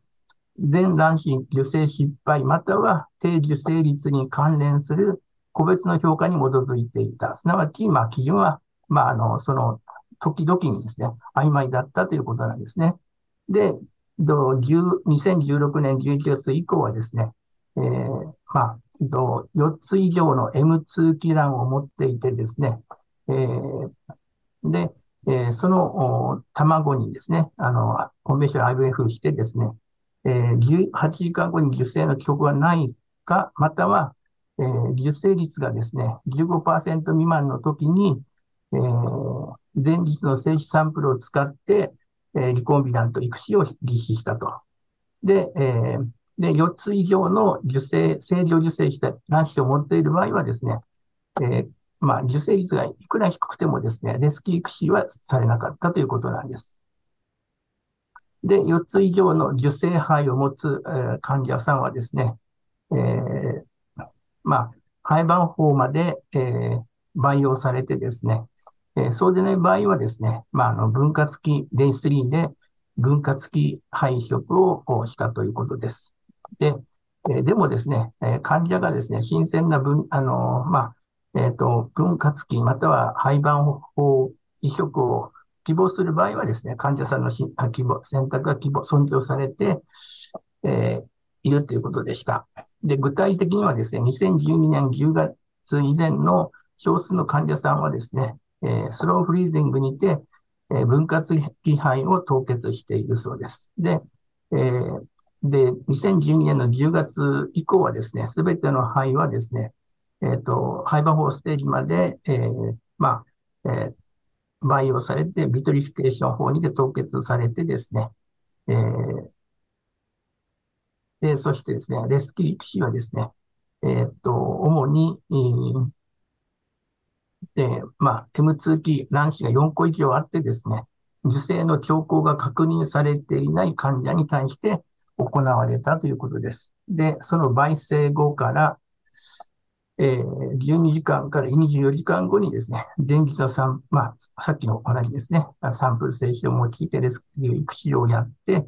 で、あと一部の良好肺においてはですね、PGTA があ施行されてですね、えー、っと、まあ、染色体数が有有有細ロードのみ移植されたということですね。で、それの比較も少しありありますね。で、えー、っと、で、結論、あ、まあ、この表から見ていきますけども、えっ、と、377件のレスキュー育児を行った従来の i v サイクルの成績なんですけれども、この、とこの、えー、周期とですね、これは肺の数ですね。で、えっ、と、着目してほしいのはですね、えっ、ー、と、えー、コンベンショナル IVF で受精したのはですね、80サイクルで、え、まあ、え、と数にするとですね、152 2個の肺で、えー、2.8%で、えー、まあ、こういうレスキュー育児を行ったと。で、えー、で、あと、あのー、レスキュー、えっ、ー、と、レスキュー育児でですね、えっ、と、まあ、と、と正常肺ですね、二前核があの確認されて、受精を確認されたあものが59%。で、えー、三前核が6.7%、一前核が0.3%で、まあ、えー、この場合はですね、あの、まあ、と、えー、まあ、約6割、60%にですね、えっ、ー、と、正常受精が確認されたということです。で、えっ、ー、と、新鮮肺、えー、移植の卵活肺、または肺盤法移植の妊娠転機なんですけど、新鮮肺でですね、えー、分割期で戻すと、えー、どうなるかっていうと、まあ、あとトランスファーしてるのは186 6個の卵を、あの、戻して平均個数は1.8個。で、えっ、ー、と、HCG が陽性に出たのが24%、クリニカルプレグナンスが16%、流産が3%、受精率が11.7%、ライブアスレイトが12.4%ですね。で、廃盤法ですね。廃盤法をフレッシュ移植した、えー、数は19例で大変少ないんですけども、まあ、えー、どうしてかというと、まあ、あのー、まあ、えー、通常移植は、まあ、卵活期、分、あの、分割期肺を戻すのが、まあ、あの、ものはほとんど卵のクオリティが悪いので、えー、2個戻してですね、えー、まあ、どうしても悪くなってしまう。で、患者さんに、あの、ある患者さんはですね、先ほど述べたように、えー、希望があればですね、新生肺移植もするので、その症例が肺盤法になって新生肺移植をしてですね、で、あのやってみると、えっ、と、えー HCG 陽性が31.6%、クリニカルプレグナンシーが26%、流産が19%で、最終的に、えっと、バースレイトが26.3%とですね、まあ、新鮮肺移植で、まあ、あの、レスキュー育使をしてですね、えっと、まあ、えー、その時の廃盤法を移植してもですね、26.3%の出生率で、まあ、これはあの、卵とですね、あの、まあ、どうしてもあの、レスキュー育児が18時間以上経ってますので、あの、卵と内膜のシンクロナイズがこう悪いので、えー、こういうふうなあの、あまりいい結果が出た、出なかったというのがこの著者の話でした。で、じゃあ、えもう、あの、まあ、凍結肺移植の戦績はということなんですけれども、まあ、凍結肺移植はですね、全部ブラストにして、えー、それを移植しているので、まあ、おのずといいんですけれども、えー、137トランスファーあってですね、えー、そのうちで、と、えー、PGT をしていない、あの、ものがですね、122例で、えー、その、まあ、あの、まあ、クリニカルプレグランスで54%、PGT をやってもですね、53.3%、そんなあの、クリニカルプレグランスレートは変わらずに、えー、いるんですけど、ただですね、やはりこの PGT をやると、流産が少なくなってですね、あの、ノン PGT は9%流産しているのに、PGT を飛行したものは流産なくてですね、えー、で、ライブバースレイトはその差が反映されまして、えー、40度、ノン PGTA が46.7%。で、えー、PGTA 群は、あまあ、プラス9に近いね、53.3%ライブバースレートをあの獲得しているということでですね。まあ、あのー、えっ、ー、と、著者らはですね、えー、この、えー、その、まあ、なんでこの、あの、レスキュー育児でこんなにいい成績が得られるかというとですね、えっと、まあ、あの、まあ、通常ですね、あの、えー、排卵後の卵母細胞はですね、まあ、この本著者によると、アクチン、ミオシンと微小化の細胞骨格の機能障害とかですね、M 期の促進機能の活動の減少とかですね、エネルギー代謝の破綻とかですね、あとはエピジェネティックな変化などがあって、えー、どうしても悪いはずだと。で、特に、まあ、えー、老化によるカルシウム貯留の枯渇がですね、受精及び範囲の発達に影響を与えていることが示されているんですけども、今回の研究ではですね、えー、蒸気の老化による有害な効果に、効果が、有害な作用があるにもかかわらずですね、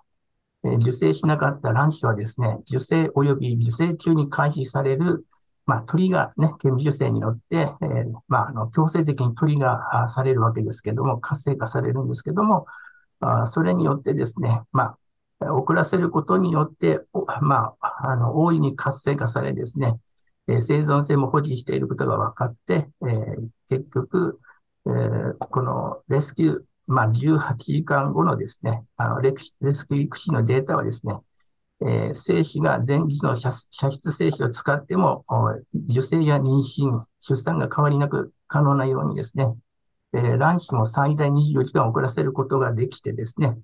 えー、まあ、そういうふうなレスキュー育児をしなくちゃならない、あの、まあ、前例じゃなくてですね、え受精障害の卵においてはですね、十分な、遅らせることによって十分なメッセンジャー RNA を保持する時間を、えー、その肺に与えてですね、ゲノム活性化を促して、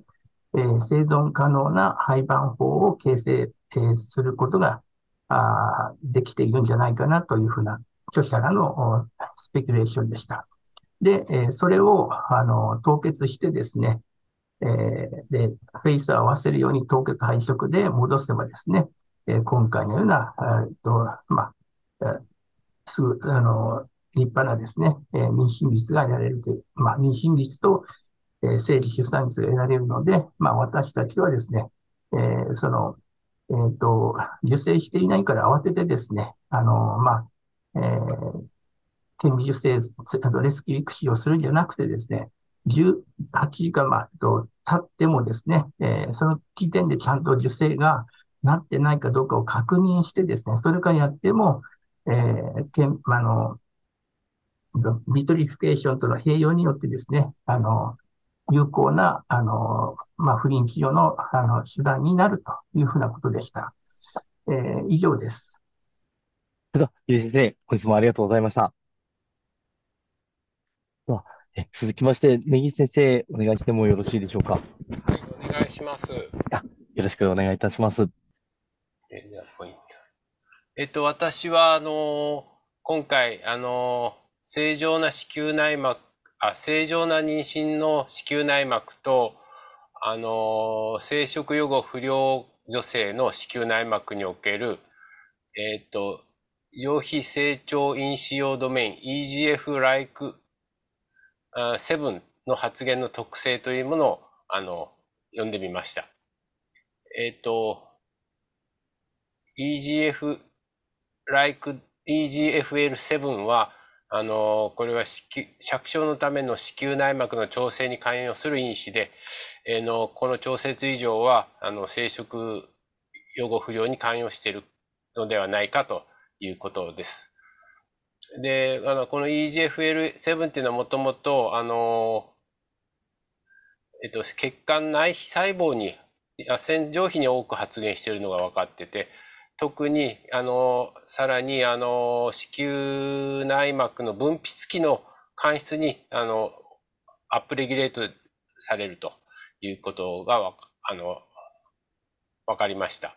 で、原因不明の不育症、今後、全部不育症と訳します。および反復着床不全、リフを有する女性の子宮内膜組織及び間質細胞では著しくあの発言が低下していたということであります。で、現在分かっていることは、この EGFL7 はもともとあの血管内皮細胞で発現する遺伝子として同定されたんですが、マウスの胚盤法や人の栄養膜細胞でも発現するということが判明しました。でこの EGFL7 はノッチシグナルを活性化することによって細胞膜の郵送と春巡を調節しているということが、あの考えられてます。ノッチ1は、子宮内膜の受容性における基礎的な役割を果たすことが証明されており、この調整異常は、えっ、ー、と、不育症やのような内膜の受容性の変化によって特徴を続けられるあの特定の妊娠合併症に関与している可能性があるということです。ちょっとあの時間がないのであのサクッといきたいと思います。えっ、と、まあそういうわけで EGFL っていうのは子宮内膜にも発現しているということが分かって、それはこのノッチパスウェイの重要なモデュレーターであることが示唆されてます。この EGFL と EGFR との関係っていうのはまだはっきりしてないんですけど、あの、まあ、EGFL が EGFR のリリガントとしなのかどうかっていうのはまだ確認されてないらしいですね。ただ、この EGFL7 っていうのは、あの、脈管に発現するだけではなくて、あの、子宮や卵巣などの、あの、組織にも発現するということが分かってます。で、これは、あの、さらに、あの、血管内皮以外にも今言ったように、あの、いいろいろなところにこう発現するということが分かってまして、えっ、ー、と、脈管系とは独立して生物学的機能を発揮することが示唆されているということです。で、あの、EGFL は、あの、ノッチシグナルをアップレギュレートする能力があるということがもうすでに報告されているんですけど、子宮内膜においては示されていないということです。で後でノッチについては説明させていただきますが、あの、ここでは、あの、妊用性を有する女性20人と、あの、不育症の患者さん41人、リフの患者さん27人の増殖期と分泌期の子宮内膜を採取して、EGFL7 とノッチ1の発現やノッチ、ノッチ標的遺伝子の発現をこういう、あの、メッセンジャーレベル及びタンパクレベルであの検討してます。で、これがですね、あの、まあ、今回使ったプライマーですよっていうことあ。PCR におけるプライマーの設計です。で、あのー、これが、あのー、子宮内膜の増殖期におけるものと、分泌期における、この、妊用性のある人、リフ、えー、不育症の患者さんの、あの、まあ、バックグラウンドを見たもんですけど、あんまりこれ、比較しても意味がないんですけど、まあ、あの、妊用性のある方では、あの流産の回数はゼロですよっていうことを、です。で、これが、あの、分泌期と、あ、増殖期と分泌期の EGFL7 のメッセンジャー RA の発現を見たもんですけど、あの、分泌期で、あの、増殖するということです。で、これは、あの、ウエスタンブロットでタンパクレベルで見たもんです。増殖期と分泌期で、あの、3例見てますけど、やっぱり増殖期よりも分泌期に多く発現していると。で、これを、あの、GDP、あ GPD、GP、GAPDH で補正したもんですけど、まあ、この、これはハウスキーピングジーンって言って、まあ、あの、どんな細胞でも大体一定量、あの、あの、発現するもんですから、あの、まあ、あの、ここにロードしたタンパクの量が違うんじゃないか、もともとこっち濃くして量多くロードしてんじゃないかっていうのが疑われないように、発現量は大、あ、ロードした量は同じですよっていうのを証明するために、まあ、これを、あの、用いるわけですけど、まあ、この、これあたりのこれですね。GAPDH あたりの EGFL のタンパク量もやっぱり分泌期で高くなっていると。で、これが、えー、っと、妊用性のある方、リフ及び、あの、不育症の方ですけれども、えっ、と、EGFL の、あの、メッセンジャーレベルでは有意差なく、あの、分泌期において、やはりこっちの妊用性がある方の方の方が、あの、高いということが分かってます。で、これが免疫組織染色ですけど、妊用性ある人、リフ、ああの、不育症の方ですね。で、えー、っと、この EGFL のあのタンパクを免疫組織で染めてるんですけれども、あの、これちょっと見にくいんですけど、脈管とか、えっ、と、線細胞とか間質ですね。増殖期と比べて分泌期があのすごく染まっているのがわかります。また、リーフやあの不育症に比べてもやはり茶色の部分が多くてですね、あの染まり具合がやはりあの妊用性のある人の方が高くて、逆にリーフや、えー、っと、不育症の方では染まりが悪いということで、まあ、これを組織学組織学的に反映させたものということです。これがですね、ノッチシグナルですね。えっ、ー、と、以前の研究においてトロフォブラストセルにおいて EGFL7 はノッチシグナルパスウェイを活性化することが報告されてます。ちょっとね、ノッチシグナルっていうのを説明すると長くなっちゃうんですけど、まあ、あのノッチが、の、あの、リセプターがこうあって、これタンパク、あ、細胞で、これ細胞、この黒いのが細胞膜で、ま、一回膜貫通型の、あの、タンパク質なんですね。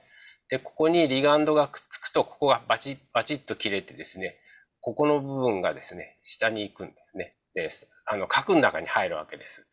そうすると、転写因子の複合体の、ここの部分のこのあの、抑制してるやつがですね、あの、まあ、外れるのでしょうかね。で、ここの、あの、ノッチがここにくっついて、そうするとアクティベーションが起こって、あの、標的遺伝子の転写活性が行われるということで、まあ、ここから先が動き出すということで、ヘスとかヘイとか、こういうのが、あの、ここでは大事になってきます。まあ、こういうノッチシグナルっていうのがあります。あの、これ、あの、こっちも細胞なんですね。デルタジャグっていうあの、のが突起が出てて、これがくっつくと、こういうふうに刺激が伝わるということであります。で、今回は、あの、ここじゃなくて、これに、あの、有利型の分泌型の EGFL がくっつくんじゃないかっていうことが示されています。で、これが、あの今言った、このノッチと、ここの、その先のノッチの標的遺伝子ですね、ヘス・ヘイを、あの、見たもんですけれども、あの、A と B が、えっ、と、ノッチを見てます。これ、分泌器と、あ増殖器と分泌器で、あの、ノッチがどうなるかっていうのをですね、この3群で見てます。分泌器では、あのやはり、あのファータイルの妊用性のある人の方が、あの、この2つよりも高いんですね。で、ところが、さらに、あの、 Notch の標的遺伝子であるさっき示したヘイ1とかヘイ2、S1 に関しては、あの、 HEY1において、あの、この妊孕性があるやつが高い。こっち、この2つに比べて高くなってますし、 HEY2もそうですね。あ、これは差がなかったのか。 HES1 で、あの、やはり有意差がありました。えっ、ー、と、増殖期においては、これ、あの、3群間で優位差はなかったんですけど、あの、分泌期においてということで、えっ、ー、と、リフとフィーク症では分泌期の EGFL7 とノッチパスウェイの関連因子は並行して抑制されているということですね。全部こう下がっているということを示しています。で、これが、あのー、実は子宮内膜の間質を、あの、単理してきて培養したやつです。これは、あの、妊用性のある方で、まあ、さっきも示したように、あの、分泌期で増殖する。タンパクレベルでも分泌期で EGFL は、あの、増えているということを示しています。で、あとは、この3群において、あの、どうかっていうのを見たもんですけど、あの、この培養した間質細胞においても EGFL はこう、あの、この3群において、あの、妊用性が高い分に比べて、リフや不育症では下がっているということを示しています。それでは、あの、EGFL のこのリコンビナントがもうできてるらしいんですね。これを、あの、バイオ細、バイオ液の中に添加してやったらどうなるかということで、ファータイルと、あの、UPLL とリフですね。フィクションとリフで見てみると、まあ、ノッチの発言に関しては、あの、どれも影響なかったんですけど、えっ、ー、と、ファータイル・ウイマンに関しては、えっ、ー、と、これ、EGFL7 入れて30分後に高くなってます。あとは6時間後にもさらに高くなってると。コントロールよりも高くなってる。さらに、あの、ノッチのあのターゲットジーンであるヘス1とか、突然ここで FOX も出てくるんですけれども、あの、あの、これもターゲット遺伝子の一つと考えていただいていいと思うんです。これも、あの、6時間後で高くなっているということですね。ところが一方、このフィク症やリフでは、それらのノッチに関するターゲットジーンは全然動かないということが示されています。どうも、あの EGFL7 とノッチパスウェイはリフとか UP、あの不育症では障害されているようだということでした。あの私これ見て正直言ってがっかりしたんですけど、もし、あの、こういう、あの、不育症やリフの患者さんにこのリコンビナントの EGFL を子宮内膜に注入すれば、これらの因子が全部上がって、ノッチが活性化されて、あの、治療になるんじゃないかと思って期待してたら全然上がんなかったんですね。で、これが、そういうわけで、あの、今言った、あの、ノッチに関するもんで、EGFL が分泌型の EGFL が出て、ここにくっつくと、こう、活性化していくということをあの示して、ここで何が起こるかっていうと、ここでヘスとかヘイとかフォックスが見ると、間質が細胞が脱落膜化するんですね。で、脱落膜化が起こってるかどうかっていうのを次で見てます。で、FOX1 についてはこれ省略させていただきます。これウィキペディアが取ってきたんですけど、ちょっと省略します。えっと、これがですね、あの、やっぱり培養細胞なんですけど、あの、脱落膜化に対する作用を見たものです。培養液の中にサイクリック MP と MPA を添加すると、子宮の内膜の脱落膜化が誘導されます。で、脱落膜化の指標として、プロラクチンとinsulin binding growth factor binding protein 1で、あの、評価してます。で、これが妊孕性のある人で、このサイクレ MP と MPA を加えたやつですね。 RIF、あとは、不育症です。いずれにおいても、あの、脱落膜化は起こっていると。プロラクチンが上がっているということで、脱落膜化は起こってるんですけど、あの、やっぱりこの、ああの、不育症の方、あの人では、脱落膜化の起こる程度が悪いというか弱いですね。IGF も同じようです。どちらもこう上がってる、どれも上がってるんですけど、あの、不育症では上がる程度が弱い。で、一方、EGFL7 はどうかっていうと、これしっかりこれ上がるんですけども、MPA とサイクル MAP、AMP 入れると上がるんですけど、あの、この二つですね、リフト、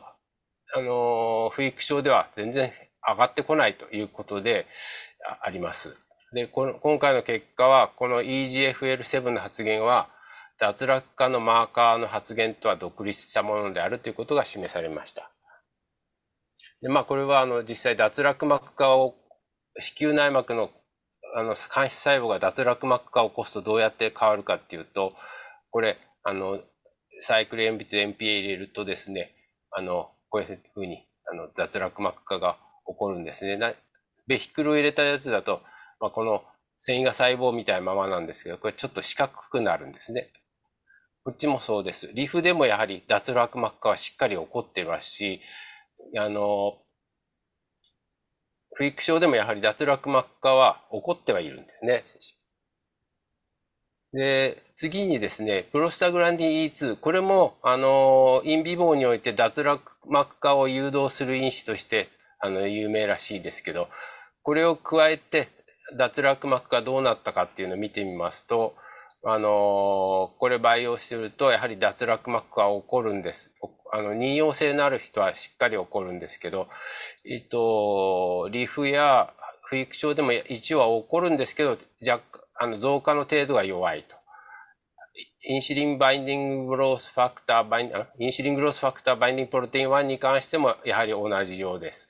弱いんですね、程度が。で、あの、EGFL7 に関しては、あの、妊孕性のある人では PG、プロステグランディ E2 を入れて培養すると2倍ぐらいに発現が上昇するんですけど、こっちは全然変わらないということで、今回の結果、インシュリングロスファクター、あのファクターライクあプロテイン7の発現は、脱落化マーカーの発現とは独立したものだとこれとこっちがあの相関しないということですね。で、さらに、あのこの EGFL7 とノッチパスウェイはリフと、あの不育症で同じように障害障害されているようだということを示しています。で、それをもし出したのがこれで、あの、あります。これまあ、ブラストシストなんですけど、これが子宮の内膜の内膜線の上皮です。でこの、あの、星型、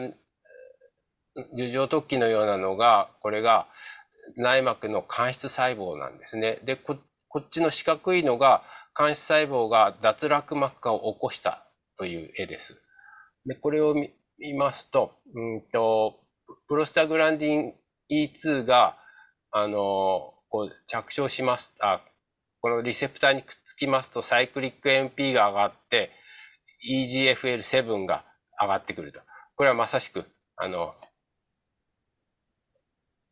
これこれを、あの、再現したもんですね。EGFL7 が上がると。で、しかもさらにそれは、あの、プロスタグランディン、サイクリック MP を入れて、MP を入れて、こう上がってくるのを再現したもんです。そうすると、あの、プロスタグランディン E2 加えると、あの、EGFL7 が、あの、上がって、これが分泌されます。で、これが、ここからここはの過程がまだよく分かってないみたいな、本当にここにくっつくのかどうかも分かんないんだと思うんですけど、ノッチにくっつきます。そうするとノッチが中に入って、あの、核内に入って、これらのターゲットジーンを上昇させて脱落膜化を起こすというのが、あの、通常の流れなんですけど、どうやら、あの、リフトか着床不全の方の場合は、あの、ここの過程が障害されているようだということが今回分かりましたということを示しています。というわけで、あの今回の研究は EGFL7 が脱落膜に関する関与する新たな因子であることを初めて示し、特定の着床障害及び、まあ、妊娠初期合併症、ここでは流産ですね、の病態生理学に新たな知見を与えるものであると。この研究により、EGFL7 の発現の変化とそれに伴うノッチシグナルの伝達の調節異常が、リフや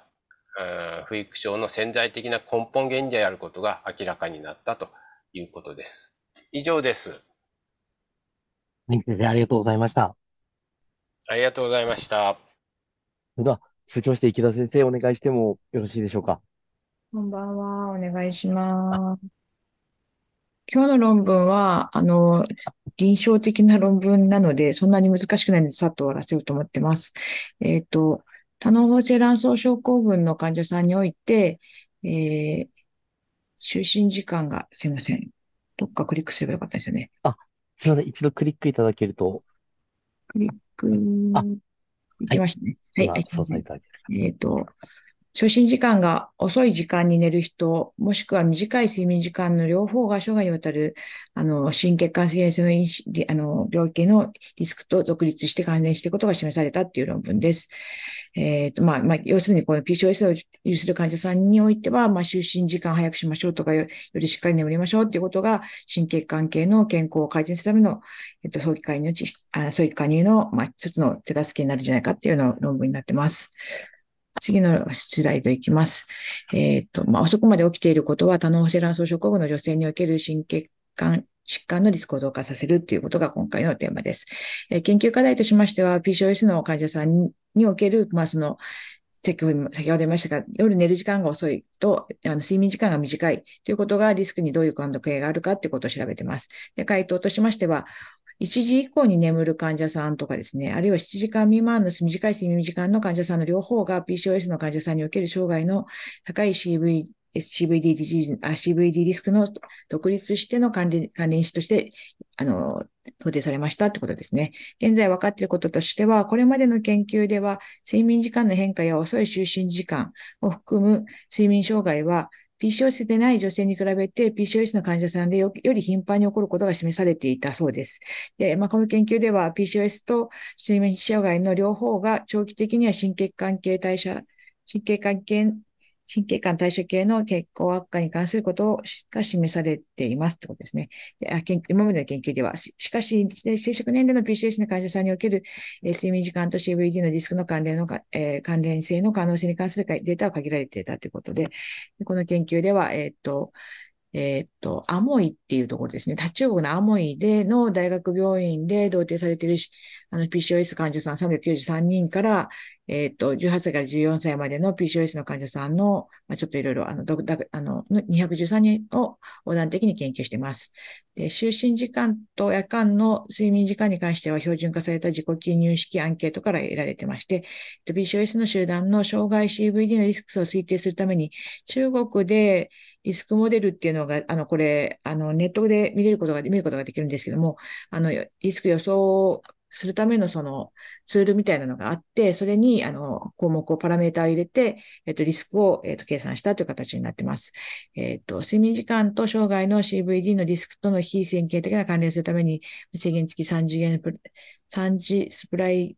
解析、回帰を一連のモデルに適用した大変大変量量自粛解析を行い、就寝時間、夜間睡眠時間と障害の CVD ディスクの関連を検討したということです。で、結果ですけれども、PCOS の患者さんには、おいては、SUL っていうのは、ステイングアップレートですね。SUL、まあ、よく、えー、と夜更かしして夜遅く寝る人の割合が94.25%あって、まあ、この夜更かしの定義としては、ここでは11時以降を指しているみたいですね。で、夜間睡眠時間の平均は7.5時間でした。えー、で、まあ、あの、その3時スプライン海域では、睡眠時間と障害 CVD の間に U 字型の関連が示されました。この辺はちょっと後で出てきます。あと、多変量ロジスティック解析では、時々の飲酒、空腹時、性トリグリセリド、えっ、ー、と、LDL コレステロール、テストステロンを調整後、23時から24時に就寝する場合と比べて、1時以降に就寝する人の障害 CVD リスクが高いことが独立して関連しているということが示されました。えっ、ー、と、まだ、えっ、ー、と、指摘睡眠時間7時間から8 1時間と比較して短い睡眠時間、1時間未満もまた生涯にわたる高い CVD リスクとして独立と関連してましたということです。で、えー、研究の制限は、まあ、横断研究なのでとか、もろもろ書いてますけど、まあ、そういうことで言われて、あの、書いてありましたってことですね。はい。はい。で、結果が示すものとしては、この本研究は中国人の成人サンプルにおける PCOS の有する生殖年齢の女性において、遅い就寝時刻1時以降と短い就寝時間7時間未満の両方が CVD の障害のリスクを独立して関連していましたこと、ということを報告した最初の研究であるということですね。えっ、ー、と、神経感染のリスクを予測し、PCOS の患者さんにおける睡眠障害を予測される CVD のリスクを完了検討することは、まあ、神経関係、天気の改善のための睡眠に関する早期介入の必要性を示す上で有用であるということです。で、ここからが、えー、研究のローチャートですけど、まあ、393人で、患者さんから18歳から40歳を入れて、その中で、まあ、えっ、と、まあ、その、えっ、と、このスリープデュレーションとかベッドタイムのデータが取れなかったものを除いた上で226人中、多分その、えっ、と、夜遅くまで起きるっていう習慣がなかった13人を除いた213人で解析しましたということです。で、この図が実は一番大事だと思って、ちょっとこれだけゆっくり説明させていただきます。あとは実は大したことないです。えっ、と、えっ、と、SUL っていうのが、えっ、と、1っていうのが23時から24時に寝た人で、これが24時から1時に寝た人で、まあ1時以降まで起きてた生きてる人たちが、その3群に分かれられていて、これを就寝時間別におけるカテゴリーを3つに分けてるんですけど、で、えー、っと、まあ、N こんな感じで、この一番上の N の下のチャイナ PIR リスクスコアっていうのが、その、えー、っと、アプリに入れてスコアリングされる生涯の CVD、CVD のリあのリスクのスコアなんですけど、まあ、SUL3 の方が高いですよっていう結果が出てるんですけど、まあ、これずっと見ていくと、